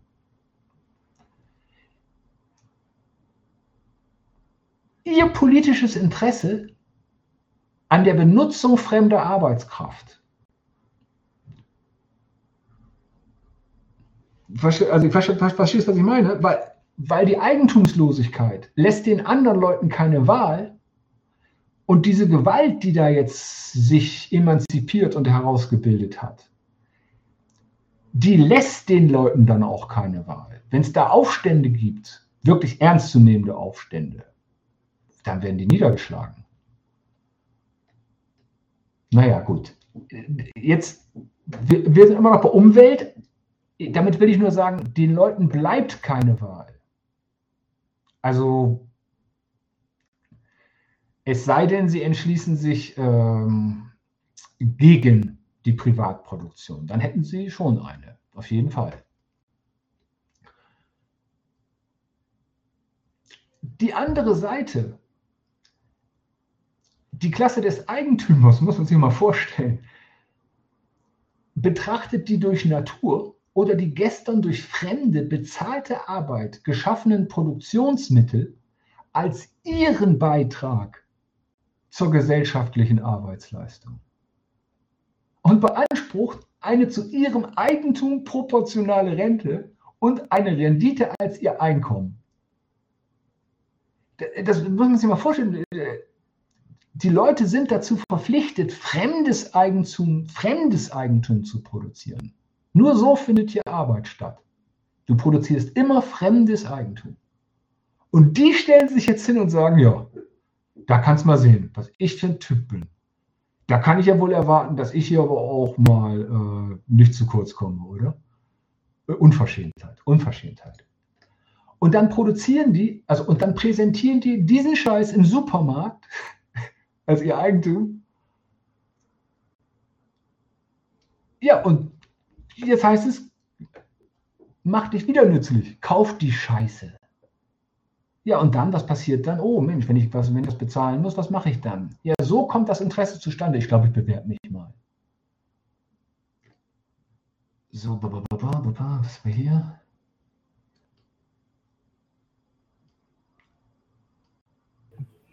So, das war jetzt ziemlich viel zur Firma. Ja jetzt landen wir schon beim Konzern. Entschuldigung. Entschuldigung. Genau, wie ist das? Firma, Firmen sind sozusagen die kleinen Geschäfte. Das ist dieses Grund, dem zugrunde liegende Prinzip im Kleinen. Ja, und jetzt äh, befindet sich aber diejenigen, die sehr erfolgreich als Firmen gegeneinander konkurriert haben, die diesen Wettbewerb bestanden haben, die nicht pleite gegangen sind, ja. die äh, erwirtschaften jetzt immer mehr und mehr Gewinne und werden immer größer. So. Ja, was hat es denn ja damit auf sich? Das ist der Verlauf der Konkurrenz. Also ich bin ja ein älteres Semester und ich sag mal, äh, so als ich noch jünger war, da war es noch nicht so, dass so Unternehmen wie, das hieß früher Edeka, heißt heute auch noch so, oder, oder Karstadt, das waren schon große, das waren schon große Firmen, wie wir ja festgestellt haben, die müssen ihren Umsatz ja immer weiter ausweiten, die müssen ja immer mehr produzieren, dann taucht natürlich irgendwann auch das Ausland als interessantes äh, Investitionsziel auf. Jetzt, jetzt überschreiten die Grenzen. Mit Grenzen meine ich jetzt wirklich politische Grenzen. werden zum Konzern, haben dann Standorte auf der ganzen Welt. VW produziert in Japan, Südamerika, Amerika, Deutschland, überall, England, produzieren überall. Und jetzt kommt was neu, äh, jetzt kommt das nächste. Diese Konzerne, da gibt es so Statistiken, habe ich mir da angelesen. Die ganze globale Produktion, man kann das gar nicht glauben, die gesamte globale Produktion und die globalen Rohstoffquellen, die globale Logistik und der globale Einzelhandel sind Privateigentum von weniger als 10% der Bevölkerung. Das meine ich mit Konzerne. Da sind, das sind vielleicht auch Personengruppen, Konsortien, aber das sind sehr wenige, eben 10%. Und in Deutschland, in Deutschland besitzen 10% der Bevölkerung 67% des Geldvermögens. 10% der Bevölkerung. 67%. Gut, gut. Das bedeutet dann, dass wenige tausend dieser Konzerne, da ist in dem, in dem, in dem PDF, da ist ein Link drin, da gibt es eine Liste von Konzernen, nach Nationen sortiert, wunderschön kommandieren ein Milliardenheer von, von, Arbeiten, von, von Arbeitnehmern, bewegen Rohstoffe und Produkte rund um den Globus. Und jetzt kommt die Produktion und der Bedarf dieser Konzerne ist das, was weiter oben als Wirtschaft betrieben, beschrieben wurde. Davon hängt alles ab. Also davon hängt die Existenz von, von, von allen Leuten ab, von jedem kleinen Hanswurst, aber auch vom Staat. Können Schulen gebaut werden? Vielleicht dazu, wie ist das? Ähm, du hast jetzt gesagt, auch vom Staat hängt das ab. Ja. Kannst du das ein bisschen erklären? Was ist das Verhältnis von den verschiedenen Nationalstaaten zu den Konzernen? Wie hängen die davon ab? wenn du jetzt ein Unternehmen hast, wie, sagen wir mal, VW, dann ist der, dann ist der Kapitalstandort dieses Unternehmens von politischem Interesse. Das ist ein Global Player, da kommt Geld in die Kasse für den Staat. Und jetzt konkurrieren auch alle Staaten, das nennen die dann Standortpolitik, die konkurrieren auch um diese um diese riesen Kapitale, die da, die die Welt da, die die Wirtschaft sind. Da konkurrieren Nationen drin. Das machen sogar die Kommunen auch im Kleinen. Also wenn Volkswagen genau. Porsche übernimmt ja. und sich dann äh, der, ganz klar, ganz klar. Nicht, es da dann ein Gewerbesteuerrückführungsabkommen gibt nach Wolfsburg, dann äh, wird Na klar, weil die Rechte Porsche darf natürlich nicht mehr die Steuerannahmen von früher haben aber vielleicht ja. die Ausgaben. Wenn da, wenn da so ein großer Arbeitgeber wegzieht, das ist hier gerade passiert, ich bin, bin ja in Spanien, da ist so ein, äh, ich glaube, das war ein japanischer Autohersteller, glaube ich, der hat das Werk zugemacht. Was da dran hängt, äh, das Werk ist zu. So eine Alu, Alufelgen Firma macht zu ein, eine so eine Aluschmelzerei ist davon plötzlich betroffen. Das, das zieht riesige Kreise, nur weil die sagen, wir schließen hier. Die schließen. Und im, ja, und im Kapitalismus ist dann natürlich äh, irgend so eine Kommune oder ein Staat schon äh, sehr eingeschränkt. Also die Bürger, die dann irgendwelche Parteien wählen, können sich dann darum zanken, wie sie mit diesem Zwangsverhältnis umgehen, aber sie können es halt nur verwalten in diesem System. Was heißt nur verwalten? Das ist ja nicht so. Also Sie können entweder sagen, mehr Steuern oder weniger Steuern zahlen mhm. und dann äh, antwortet der Konzern halt, ja, äh, weniger Steuern, ach, mehr Steuern und alle wissen genau, alle Politiker, alle Abgeordneten, alle, weiß nicht, auch selbst wenn es äh, die kleinen Gemeinderäte sind, so, wenn wir das zu sehr erhöhen, dann sind die weg. Ja. Und die Bürger können sich dann nach ihrer Moral darum streiten, hey, äh, folge ich jetzt dem wirtschaftlichen Zwang und die sollen hier bleiben oder habe ich jetzt mein Ideal von Gerechtigkeit äh, und die sollen mehr Steuern zahlen? Und dann mhm. ist halt die Frage, inwiefern das überhaupt möglich ist im Kleinen. Das, das habe ich jetzt nur gesagt, weil wir sind ja immer noch, da war ja vorhin auch die Frage, Mensch, wir sind bei Umwelt, wir haben so viel Wirtschaft. An der Stelle schon merkt man, wie schon gesagt, diese, diese Kapitale, das ist die Wirtschaft. Davon leben Staaten, davon leben die Arbeiter und davon leben auch nicht schlecht, wie wir oben festgestellt haben, leben auch die Eigentümer dieser Kapitale. Aber letztendlich leben alle davon. Und jetzt ist doch wirklich, ist doch klar, wenn, wenn zum Beispiel so ein Typ hier, wie heißt der noch hier, da, äh, der jetzt hier diese Elektroautos da bauen will, ich glaube, ich komme jetzt auf den Namen, wenn der, wenn der in Deutschland Elon Musk. Ja, Elon, Elon Musk. Wenn, wenn der hier in Deutschland dann investiert, so und so viel Summen, hört man ja schon. Äh, tolle Sache. Das schafft Arbeit, gerade im Osten, die Armen. Und dann hörst du irgendwie Wasser. Wasser wird aber auch gebraucht. Oh, das ist ja, und da lacht er. Da lacht er, ja, wir brauchen Wasser. Und dann braucht er halt eben viel Wasser. Da, wo man wieder bei Umwelt ist, aber weiter. Äh, wie gesagt, man darf eben, da muss einem auch klar sein, da hat die Politik eben ein Interesse daran, dass da solche Kapitale bei ihnen sind und nicht auf dem anderen Staatsgebiet. Und diese Staaten konkurrieren doch auch, das wissen wir ja doch auch. Also hier China, Amerika, äh, überhaupt auch in Deutschland, ganz Europa. China ist eine Bedrohung für die. Das ist nicht so, oh Mensch, prima, ein Glück. Die bauen auch Handys, was für ein Glück, dann haben wir ja bald alle eins. Sondern hier geht es um Umsatz. Hier, hier geht es darum, welche Verkaufszahlen kann ich generieren, um mich als Kapital zu erhalten. Weil nur dann, wenn ich Gewinne mache, dann kommt dieser Kreislauf in Gang, dann können die, Politiker können dann Steuern ein, einnehmen und so weiter und so fort. Die Arbeiter haben äh, ein Einkommen, auch viel zu tun und das Einkommen lässt stark zu wünschen übrig. Davon hängen dann auch äh, Staatsausgaben ab, also Schulen, Ausbildung, aber auch Rüstung. Ganz wichtiger Punkt heute. Zeitenwende. Da muss auch 100 Milliarden muss er mal reinholen.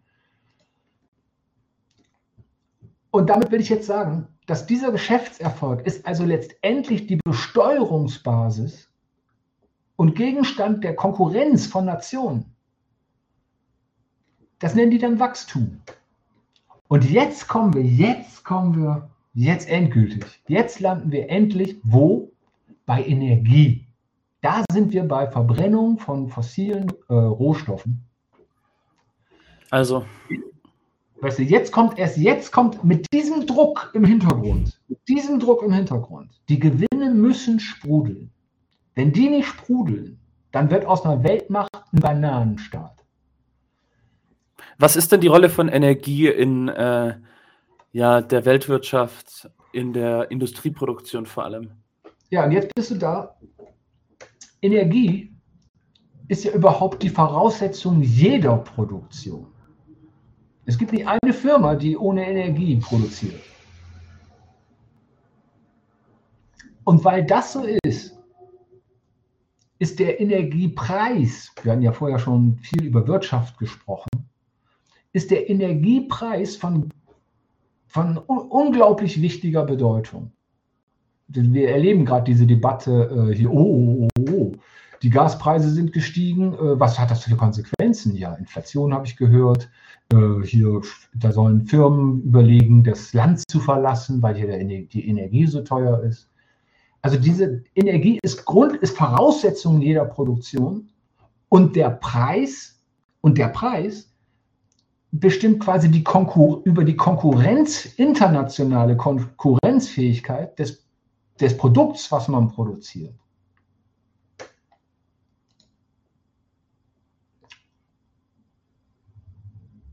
Und deswegen haben eben diese, diese fossilen Brennstoffe zur Energiegewinnung so eine, so eine außergewöhnliche Bedeutung für die Staatenwelt. Nicht nur das, es ist ja auch so, dass sie sogar noch verfügbare Rohstoff, äh, verfügbare Energiequellen auf dem eigenen äh, Hoheitsgebiet, Deutschland, Braunkohle, bisschen Steinkohle, aber Rohöl, oh, das sieht aber schon mau aus.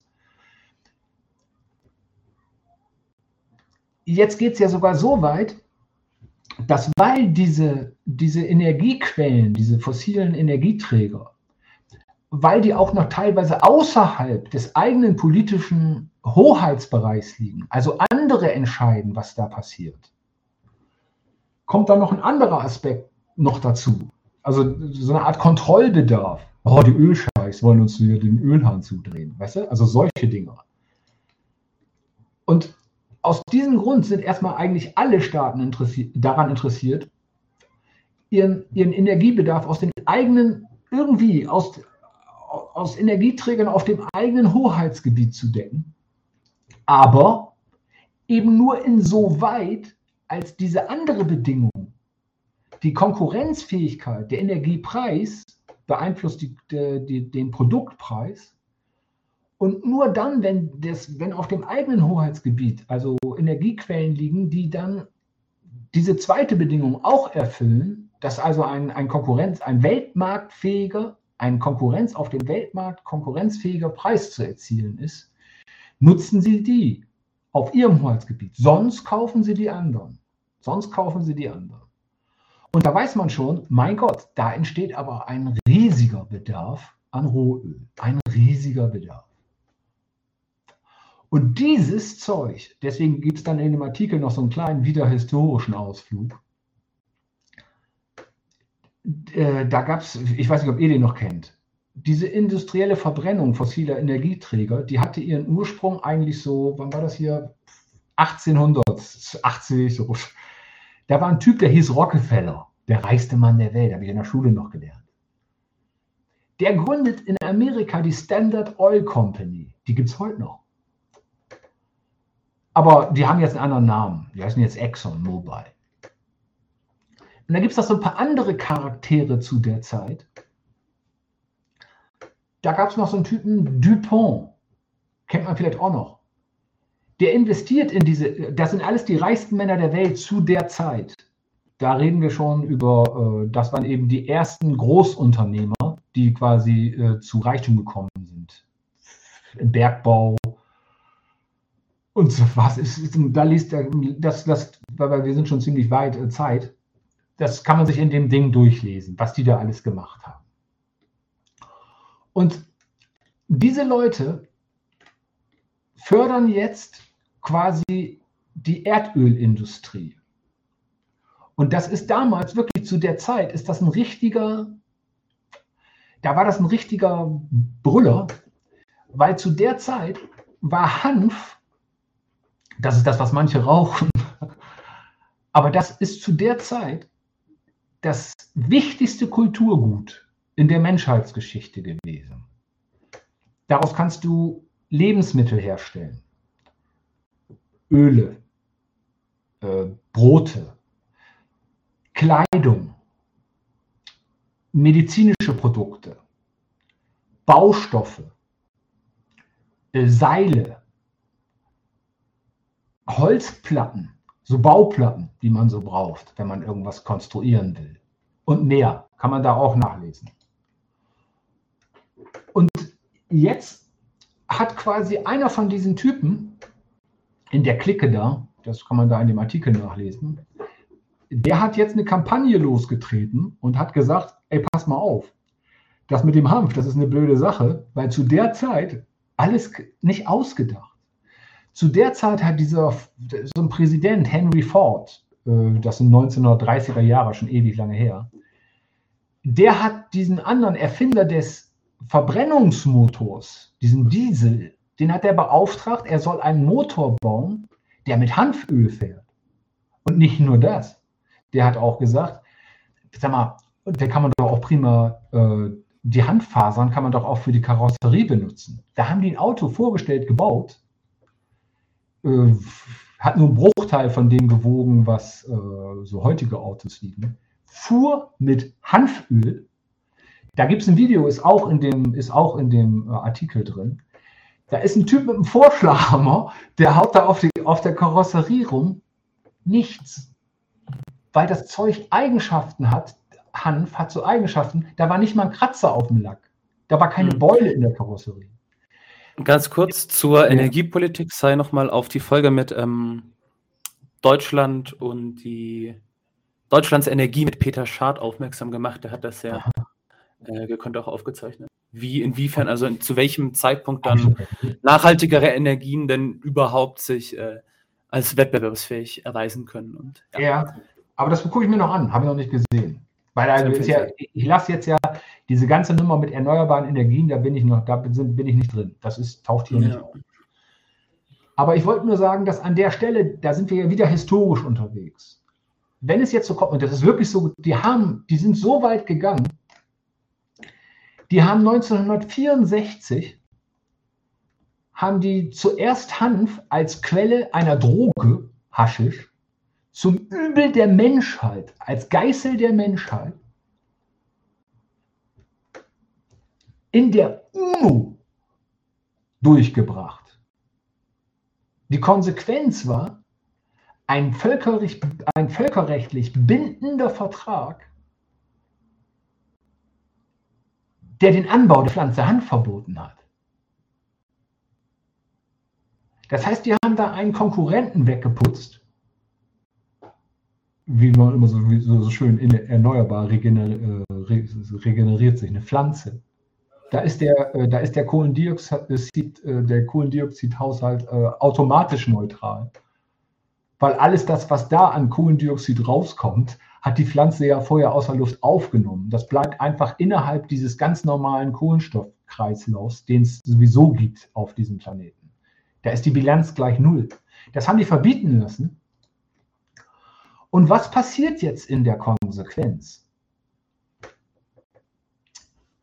Jetzt ist die Benutzung fossiler Energieträger die Voraussetzung von industrieller Produktion überhaupt da haben diese paar Typen mit ihrem Geld seinerzeit quasi dafür gesorgt, dass da historisch ein Weg gegangen wurde, um sich, äh, wie gesagt, der Zweck in der Privatwirtschaft ist die Vermehrung von Geld. Aus, aus, dieser, aus dieser Perspektive ein Bombengeschäft.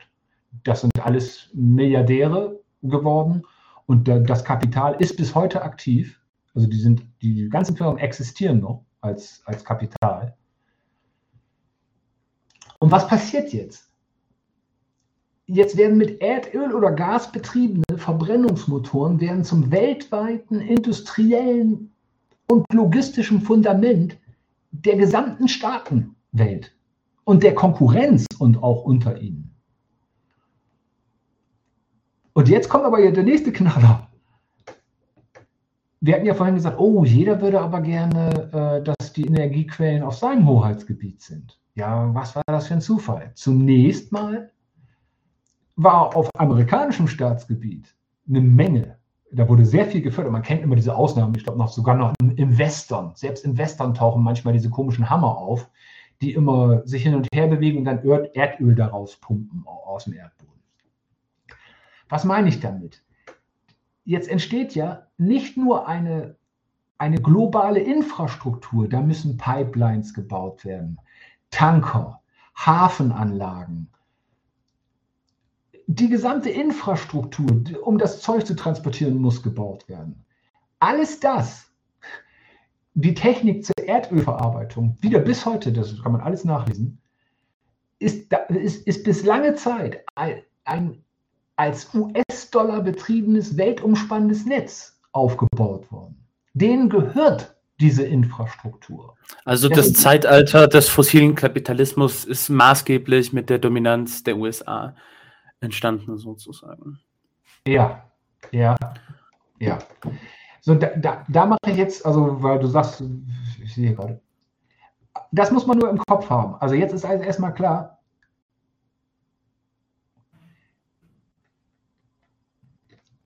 diese politische Infrastruktur, das ist jetzt eine politische Infrastruktur. Die Pipelines, die Boote, die Hafenanlagen. Alles hat einen Eigentümer, der kommt nicht nur, da gab es auch britische, da gab es auch British Petroleum, da gab es auch so ein paar Ausreißer. Und dann hat natürlich auch der, der, der steigende Bedarf in der Weltwirtschaft dazu geführt, dass dann so Staaten wie die Erdölstaaten, Saudi-Arabien und so, die sind natürlich dann auch groß geworden, aber da wurde gleich eins klargestellt. Petrodollar. Ihr macht das schön in Petrodollar. Und da war, die waren eben davon so ein bisschen vom, vom Dollar so ein bisschen abgekoppelt. Das ist jetzt heute. Aber auch Deutschland, auch andere Industrieländer ähm, waren ja komplett, sag ich mal, abhängig vom Öl und haben jede Menge verbrennen müssen. Ja, na klar. Das, so, und jetzt das letzte noch, dann kommen wir gleich zu dem Ding. Jetzt,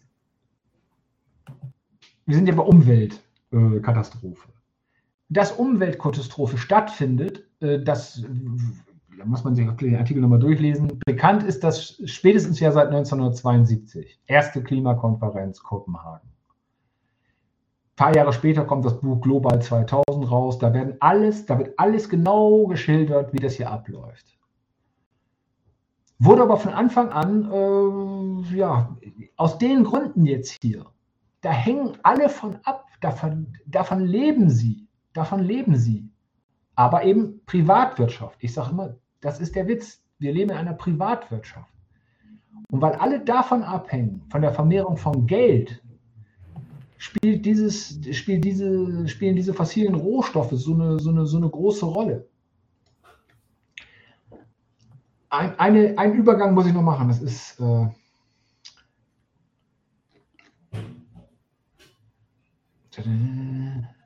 Geld wird zu Kapital. Ja. Nee, jetzt kommt das. Pass auf jetzt haben wir ja festgestellt, es gibt einige Staaten, die haben von diesem, äh, von diesem Erdölgeschäft profitiert. Haben, das war ihre, ihre Infrastruktur, ihre Geldquelle. Und mit diesem gelaufenen Geschäft, weil man jetzt ja die nötigen Geldmittel besitzt, ihr Geschäft war erfolgreich, sind jetzt diese Gewinnerstaaten auch in der Lage, technische Energiegewinnungs Anlagen zu bauen. Atomkraft, auch nichts Schönes, aber, aber eben auch heute Solarenergie wird auch gebaut. Aber das ist eben, wir leben in der Privatwirtschaft. Da wird immer gesagt, oh toll, jetzt wird alles grün, jetzt haben wir morgen haben wir alle, Sonnen, haben wir alle Sonnenkollektoren. Das ist eine Investition in ein neues Geschäftsmodell von diesen Kapitalen, von diesen politischen Entscheidungsträgern auf diesem Planeten. Die, die bewerten das. Die, die machen daraus ein neues Geschäftsmodell. Die wollen jetzt quasi das, was sie früher als, als, als Infrastruktur ihrer Gewinne auf dem Planeten eingerichtet haben, da ist das Kapital ja jetzt gebunden und da wollen Sie jetzt dafür sorgen, dass diese technische Energiegewinnung, die Sie entwickelt haben, in Südafrika gibt es da nicht so viele äh, Solaranlagenbetriebe. Das haben die hier erforscht. Hier haben die dann Solarzellen entwickelt, Speichermedien entwickelt, der, weil sie das Geld hatten. Und jetzt wollen Aber irgendwann haben dann die Chinesen äh, mehr rein investiert. Ja, und, ja. das, die Chinesen spielen eine Sonderrolle. Da hat er aber auch hier ja auch ein super Vortrag. Also muss man ja sagen. Also der war ja auch ein super Vortrag hier, wie das dann kam. Da ging es auch um Privatwirtschaft in, in, in, in, dem, in, in dem Bericht. Wir leben ja hier in der Privatwirtschaft und jetzt geht es eben darum, dass man die, die Kapitalbasis, die soll ausgetauscht werden. Das ist für die natürlich auch eine neue Energieform. Wird nicht mehr verbrannt dann. Aber wenn das nicht dazu taugt, dass wirklich die Kapitalbasis sich erneuert, sondern wenn das einfach nur zusätzliche Kosten sind, dann sagen die auch, das machen wir nicht. Da, da, da ist die, der Ausbau der erneuerbaren Energie hat nicht den Zweck, die Umwelt zu schonen, sondern da, da, da soll quasi die investieren in ein neues Geschäftsmodell. Merkt man ja auch, also das, da sind wir dann bei dem Punkt, warum hören die nicht auf? Die hören nicht auf, weil sie damit Geld verdienen. Das ist so einfach ist dabei.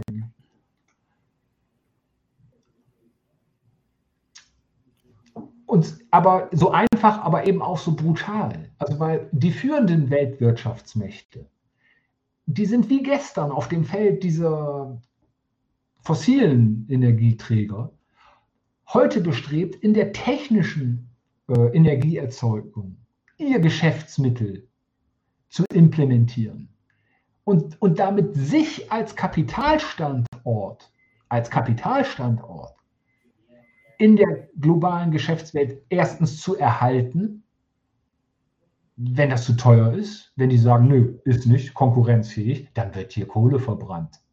Braunkohle bis zum geht nicht mehr. Da können die Kleinen sich tausender mal hinstellen und meinen hier irgendwie, oh hier, das wird aber nicht so gut hier, wenn Lützerath äh, weiter verfeuert. Wir haben da nur noch so ein kleines Kohlenstoffdioxid, äh, Kohlenstoffdioxid-Budget. Verstehst du? Da sagen die da, scheiß drauf. Verschwindet hier. Und dieser Streit, und dieser Streit um, um die Erhaltung als Kapitalstandort, das ist das, was die unter dem, unter dem Arbeitstitel Klimakonferenz dann als Rettung der, äh, der Welt verkaufen. Hm. Wir haben jetzt diese ganzen Konzerne, diese ganzen äh, investierten Kapitale, die eben mit den fossilen Industrien äh, ja ihr Geschäftsmodell, ihre Produktionsweise betreiben, die sie betreiben, die äh, ja Services anbieten, die Produkte absetzen. Ähm, was ist jetzt mit den Konsumenten? Also jedes Produkt muss ja am Ende abgesetzt verkauft werden. Erst dort beweist sich, ob es funktioniert. Das habe ich jetzt liberale, ja. ja, viele liberale Öko-Leute, Umweltschützer sagen dann einfach, ja, dann lass uns verantwortungsvoll konsumieren und dann können wir dafür sorgen, dass der Klimawandel gestoppt wird. Was hältst genau. du denn von dieser ja, Konsumkritik? also erstmal würde ich sagen, die Absicht ist sehr ehrenwert.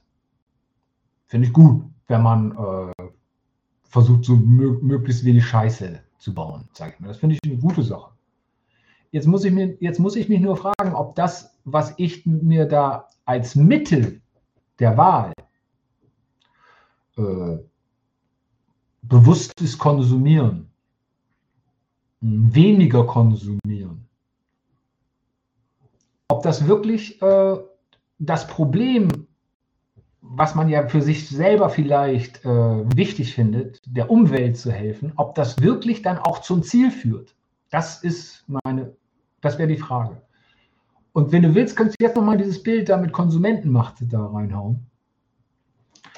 Und was ich jetzt hier nur sagen will, ist, mit diesem Bild, der Konsument wo steht der hier in diesem Bild? Wenn der jetzt anfängt, sich einzuschränken, sagt, ich konsumiere weniger, oder er sagt, ich konsumiere bewusst, dann ist das Zeug schon längst in der Welt. Denn wie wir sehen, findet die Produktion ja vorher statt. In der Vergangenheit, gestern ist das Zeug schon produziert worden. Ist schon produziert worden.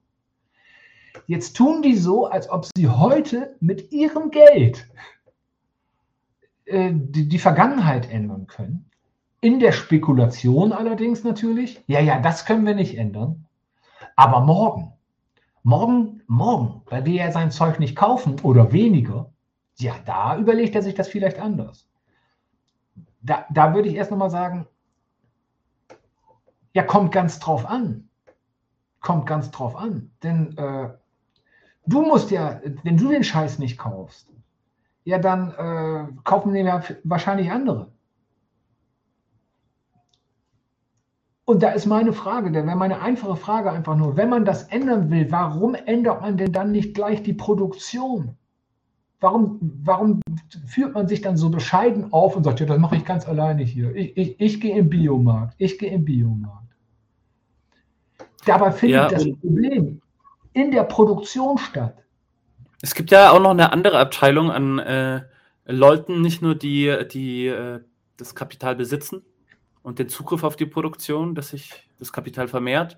Diejenigen, die äh, nicht genügend zum Leben haben, die nur ihre Arbeitskraft verkaufen können, die werktätige Bevölkerung, sondern es gibt ja in der dritten Welt noch mal fast eine Milliarde Menschen, ungefähr eine Milliarde Menschen, die nicht mal, ähm, ja, früher hatte man gesagt, hatte es nicht genügend äh, zu essen und heute gibt es Menschen, die haben nicht genügend Geld, um sich Essen zu kaufen, aber es hat genügend Essen ja. auf der Welt. Ähm, also, wie ist es denn mit der Abteilung?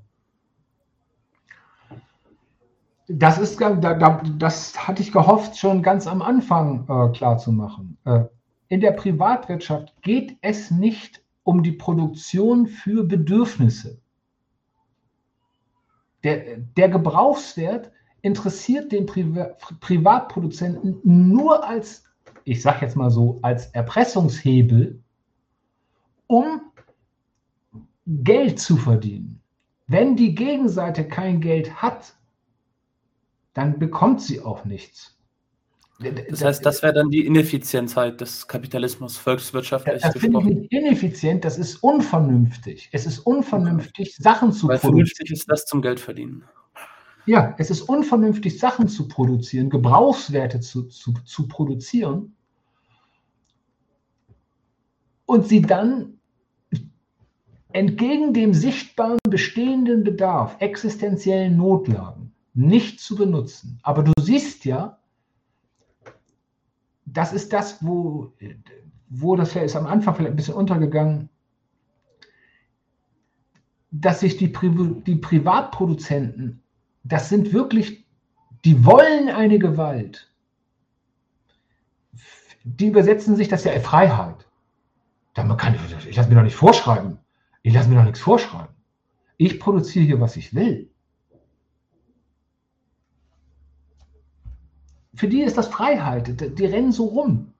Ich kann nur sagen, wenn, wenn man dann, wenn aus so einem Produktionsverhältnis all sowas entsteht, was wir heute alle erleben, Umweltkatastrophe, womöglich geht der ganze Planet kaputt. Jetzt nur diese Nummern, jetzt gerade, was wir machen müssen, ist alles abschieben, alles abschieben, die brauchen wir nicht uns hier äh, europäische Außengrenzen sichern, die Leute in irgendwelche Lager einsperren. Und wenn uns ein Konkurrent blöde kommt, da schicken wir Kanonenboote hin und bomben den weg.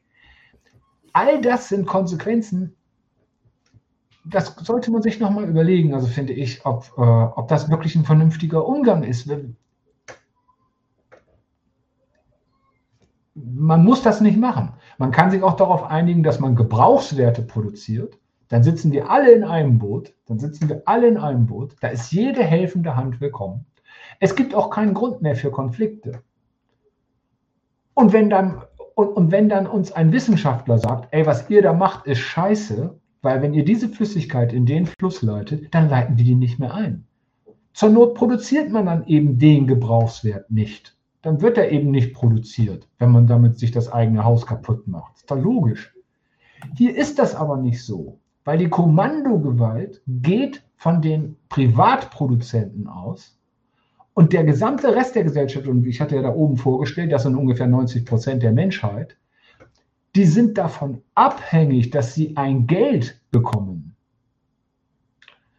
Die sind von denen abhängig. Das ist hier eben ein ökonomisches Herrschaftsverhältnis, eine politische Ökonomie.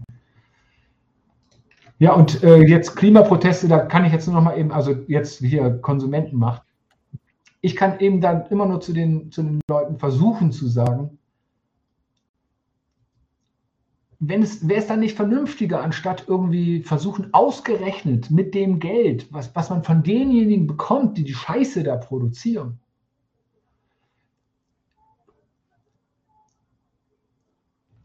dann darauf zu hoffen, dass man durch, die, durch den Einsatz dieses Geldes, durch den eigenen guten Willen vielleicht irgendwas verändert. Und dann ist man davon abhängig, dass alle anderen mitmachen und so weiter und so fort. Dann würde ich das sagen, wenn wir schon uns alle einigen müssen, also jeder muss dann ja dann zum Biomarkt gehen. Warum wollen wir denn dann, wenn wir uns da sowieso schon alle einigen müssen, nicht gleich das Übel bei der Wurzel packen und sagen, wir verhindern, dass die Scheiße überhaupt produziert wird und verändern die Produktion. Das finden die natürlich nicht schön, das ist klar. Aber das muss man dann machen. Muss man dann sagen, nee, wird nicht mehr gemacht, kommt nicht mehr in die Tüte. Das ist ja das, was jetzt auch gerade aktuell läuft. Da ist ja wirklich so, dass der Geduldsfaden da auch reißt bei vielen äh, Umweltaktivisten da schon. Weil das ist vielleicht, vielleicht sollten wir jetzt was meinst du? Ich finde schon ziemlich anders. Jetzt könnte man vielleicht noch mal, ich fand es sehr schön, was du jetzt gerade sagst, weil jetzt ähm, kommen wir endlich auf die äh, ursprüngliche Frage zurück, was das alles mit dem Klimawandel zu tun hat. Ja, ja und der Titel ist natürlich ein bisschen irreführend, weil wir relativ lange uns mit ja, grundlegenden Kategorien der kapitalistischen Produktionsweise beschäftigt haben. Aber der Zusammenhang wird jetzt, hoffe ich, doch ein bisschen klar. Also, ist, also ist, das, ist, das ist mir wichtig, dass einem auch, dass einem da eben klar wird, das ist wirklich, die Leute sind doch dafür. Du, du siehst doch, wenn äh, sich da äh, Leute auf die Straße kleben und sagen, hey, Schluss mit dem Mist. Und wirklich auch wissenschaftlich bewaffnet. Es ist wirklich so. Es ist nicht so, dass die Geschwindigkeit der Emission äh, das Problem ist sondern nur noch die Menge. Nur noch die Menge. Die gehen jetzt davon aus, und das ist wissenschaftlich nachgewiesen, dass äh, wir sind jetzt, glaube ich, bei 423 ppm, nagel mich da nicht fest. Wir sind jetzt ungefähr bei 423 ppm, das sind Parts per Million CO2 in der Atmosphäre. Wenn das so auf 500 steigt, dann das drücken die so aus, dann ist die Wahrscheinlichkeit, dass sogenannte Kipppunkte eintreten. Also das Kipppunkte ist, nehmen wir an, du hast einen Gletscher, der ist in 4000 Meter, 5000 Meter Höhe. Da ist natürlich in dieser Höhe ist natürlich eine andere Außentemperatur. Wenn der jetzt abtaut, dann sinkt der Gipfel dieses Gletschers in niedrigere Höhen, da steigt die Temperatur an und der Kipppunkt ist da, wo dann aufgrund der Höhe bereits das Eis weiter wegtaut. Was bedeutet das? Das bedeutet, dass der Traum, also das Perpetuum, das Perpetuum mobile der Wasserwirtschaft, ein Gletscher, kommt immer oben neues Wasser drauf. Unten läuft das seit Jahrtausenden, Jahrmillionen, läuft das Wasser da immer den gleichen Gang. Wenn das einmal weggetaut ist, dann können die Leute nur noch einmal hinterher schauen. Das ist für immer weg. Das, äh, das Wasser ist weg. Andere Gebiete, wie äh, jetzt hier Nordpol hatten wir, so eine Eisfläche. Da muss man sich nur klar machen, ich habe mir das auch nur alles angelesen. Ich hatte vorher auch keine Ahnung dass, äh, dass die Farben unterschiedliche, Reflekt un unterschiedliche Reflexionsgrade haben. Also eine dunkle Farbe, die absorbiert mehr Sonnenlicht. Eine weiße Farbe reflektiert das Sonnenlicht. Wenn jetzt die Polkappen wegschmelzen, also wenn das so ist, dann ist es ja nicht nur so, dann wird die weiße Fläche immer kleiner, weil das ja wegschmilzt. Und jetzt kommt irgendwann ein Punkt, und, um, weil die ja kleiner wird, die weiße Fläche, wird die dunkle Fläche des Meeres gleichzeitig größer. Das heißt, da wird wieder mehr Energie aufgenommen. Bisher gab es da so eine pulsierende Bewegung, Sommer, Winter. Weißt du, dann wurde die Eisscholle mal größer, mal kleiner, mal größer, mal kleiner. Es gibt aber einen Punkt, und da sind wir jetzt hier. Also, das ist diese Grafik. Das ist nicht von mir, das ist aus dem IPC-Bericht. Damit wollen die eigentlich nur darstellen, wovon die immer sprechen.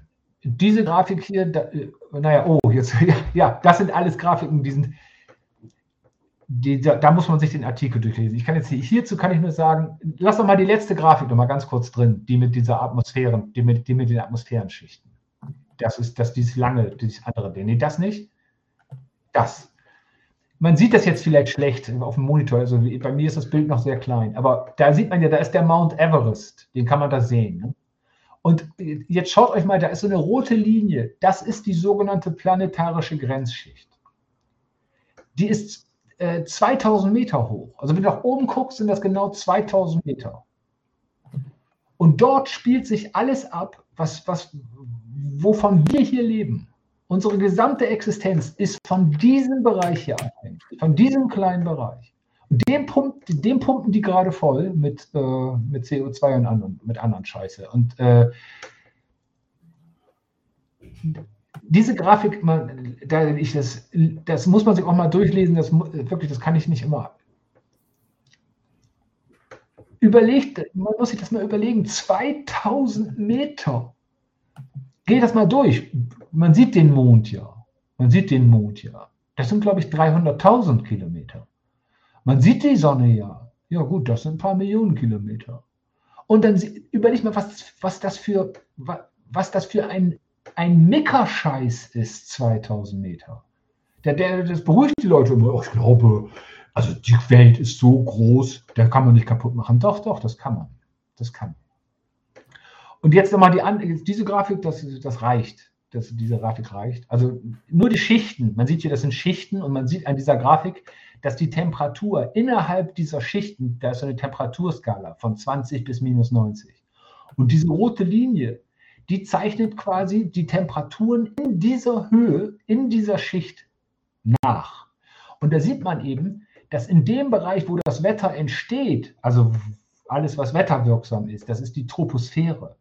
In diesem Bereich bewegt sich die Temperatur von 20 bis hier minus 60 Grad. Wenn sich jetzt die unteren Temperaturbereiche, also das, was hier in der planetarischen Grenzschicht liegt, wenn sich dort jetzt durch Wolken oder auch in der Schicht darüber, aber die, also auch in der Schicht darüber, aber wenn sich jetzt durch diese, durch diese Kohlenstoffdioxid, durch diese sogenannten klimaaktiven Gase, wenn sich hier jetzt die Temperatur erhöht, dann muss einem klar sein, wenn du jetzt hier 20 Grad stehen hast, ich wohne in Spanien, da reden die dann immer davon und sagen, oh, diesmal war der heißeste Sommer der, äh, war das, der heißeste Sommer der Wetteraufzeichnung. Ja, wir liegen, in Deutschland sind teilweise im Dezember 15 Grad äh, also bitte, vielleicht wissen das einige nicht, weil die zu spät geboren sind, tut mir leid, aber eins steht fest. Im Dezember hast du, solange ich denken kann, als also, keine 15 Grad, da liegt Schnee und zwar kniehoch. Da sind minus 10 Grad draußen, nicht 15. Da merkst du also, pass auf, wenn du das jetzt mal erhöhst um 15, dann hast du also da rechts nicht 20 stehen, sondern 35. Und wenn du dir jetzt vorstellst, du hast also Luft mit Wasserdampf gesättigt, pro Grad, pro Grad Temperaturanstieg, das ist diese Grafik, pro Grad Temperaturanstieg kann, kann, kann die Luft quasi äh, erstmal 7% mehr Wasser aufnehmen. 7% mehr Wasserdampf kann da gelöst werden. Und das ist nicht ein Kann, sondern das ist ein physikalischer Prozess. Wenn da eine warme Luftmasse ist, dann nimmt sie das Wasser auf, was die da findet. Wenn da jetzt im Sommer ein Hochdruckgebiet über, über irgendeine, keine Ahnung, über einer Landmasse steht oder über einer, über einer Meeresoberfläche, dann saugt sich diese Luft mit diesem Wasser voll. Das ist einfach ein physikalischer Prozess. Und jetzt siehst du, wenn jetzt die wenn jetzt die, die Außentemperatur um 15 Grad gestiegen ist und du hast oben 60 Grad minus, dann kannst du dir ja vorstellen, dass diese warme Luft, die hat dann einen, auch einen Auftrieb. Die bewegt sich also nach oben. So wie wir das hier in dieser Grafik dargestellt ist. Das ist alles kein Spaß. Das sind wirklich solche Wolken. Dann wird quasi die, die mit Wasser gesättigte Luft, die bewegt sich jetzt nach oben und wird ausgewrungen wie ein Schwamm. Das sind dann die Momente, wo Madrid unter Wasser ist, wo teilweise ganze Landschaften unter Wasser sind. Also, also, und das ist alles nachgewiesen. Ja, ich meine, wer nicht komplett hinterm Mond gelebt hat die letzten Jahre, wer ein bisschen Medien konsumiert hat oder äh, einen vernünftigen Erdkundeunterricht äh, genossen hat, der wird so das grobe Prinzip des Klimawandels mit dem Treibhauseffekt und den Kipppunkten, die dazugehören, äh, ein bisschen was sagen. Ich habe genau. den Eindruck, dass so vor allem die, die wirtschaftlichen Kategorien, die äh, hier, ja, dass die, die un, der unbekanntere Part sind, von dem her. Deswegen ähm, habe ich das nach vorne gestellt. deswegen hat mir das auch so, so sehr gefallen, wobei es sicherlich natürlich einige abschrecken kann. Ich denke aber, dass es eine sehr wichtige Sache ist und frage mich jetzt so ein bisschen, weil wir jetzt einmal zum Ende kommen müssen, wir sind schon bei zwei Stunden. Ja, ähm, ja für so eine Zusammenfassung, was wäre jetzt so die Schlussfolgerung davon, ähm, was hältst du von dem aktuellen Klimaaktivismus? Was ist so der, ja, dieser Widerspruch zwischen einerseits, wir schaffen das, ihr nehmt uns unsere Zukunft weg und andererseits diesem Prinzip, der Privatwirtschaft im Kapitalismus. Also ich kann erstmal nur sagen, ich habe überhaupt nichts einzuwenden gegen diese äh, Klimaproteste. Gar nichts. Es ist, äh, finde ich, ist ein, das ist nur vernünftig, sich dagegen zur Wehr zu setzen. Das ist nur vernünftig. Ich kann eben nur sagen, dass, darum habe ich jetzt auch diesen Artikel geschrieben, dass ich vielleicht nochmal dazu anregen möchte, sich nochmal überlegen, wo liegt eigentlich das Problem? Was ist da? Ist, ist wirklich das Klima der Sorge Gegenstand? Wo, also wo liegen die Ursachen? Natürlich, ja, unstrittig, CO2 ist Infrarot aktiv. Das wabbelt da rum und strahlt dann äh, in, also Infrarotstrahlung ab. Das ist klar. Was ich darstellen wollte, ist, wa warum diesen Leuten, diese, man muss ja wirklich sagen, Abneigung ist das Mindeste, wenn nicht Hass. Warum diesen Leuten so, die werden ins Gefängnis gesperrt, wirtschaftlich geschädigt, in Medien, ich weiß gar nicht, wie man das nennt, die, die, die, diffamiert. Ja, diffamiert, diffamiert. Und da wollte ich nochmal sagen, Mensch, überlegt doch nochmal, wenn ihr das seht, dass die Leute euch so angehen, vielleicht muss man da auch nochmal drüber nachdenken, was kann ich denn jetzt so einem sagen, wenn der jetzt sagt, oh, ich muss zur Arbeit, ich muss zur Arbeit. Darauf wollte ich hinweisen. Vielleicht ist das das Problem, dass du zur Arbeit musst. Weil du das nicht, weil du, weil du hier gar nichts zu entscheiden hast.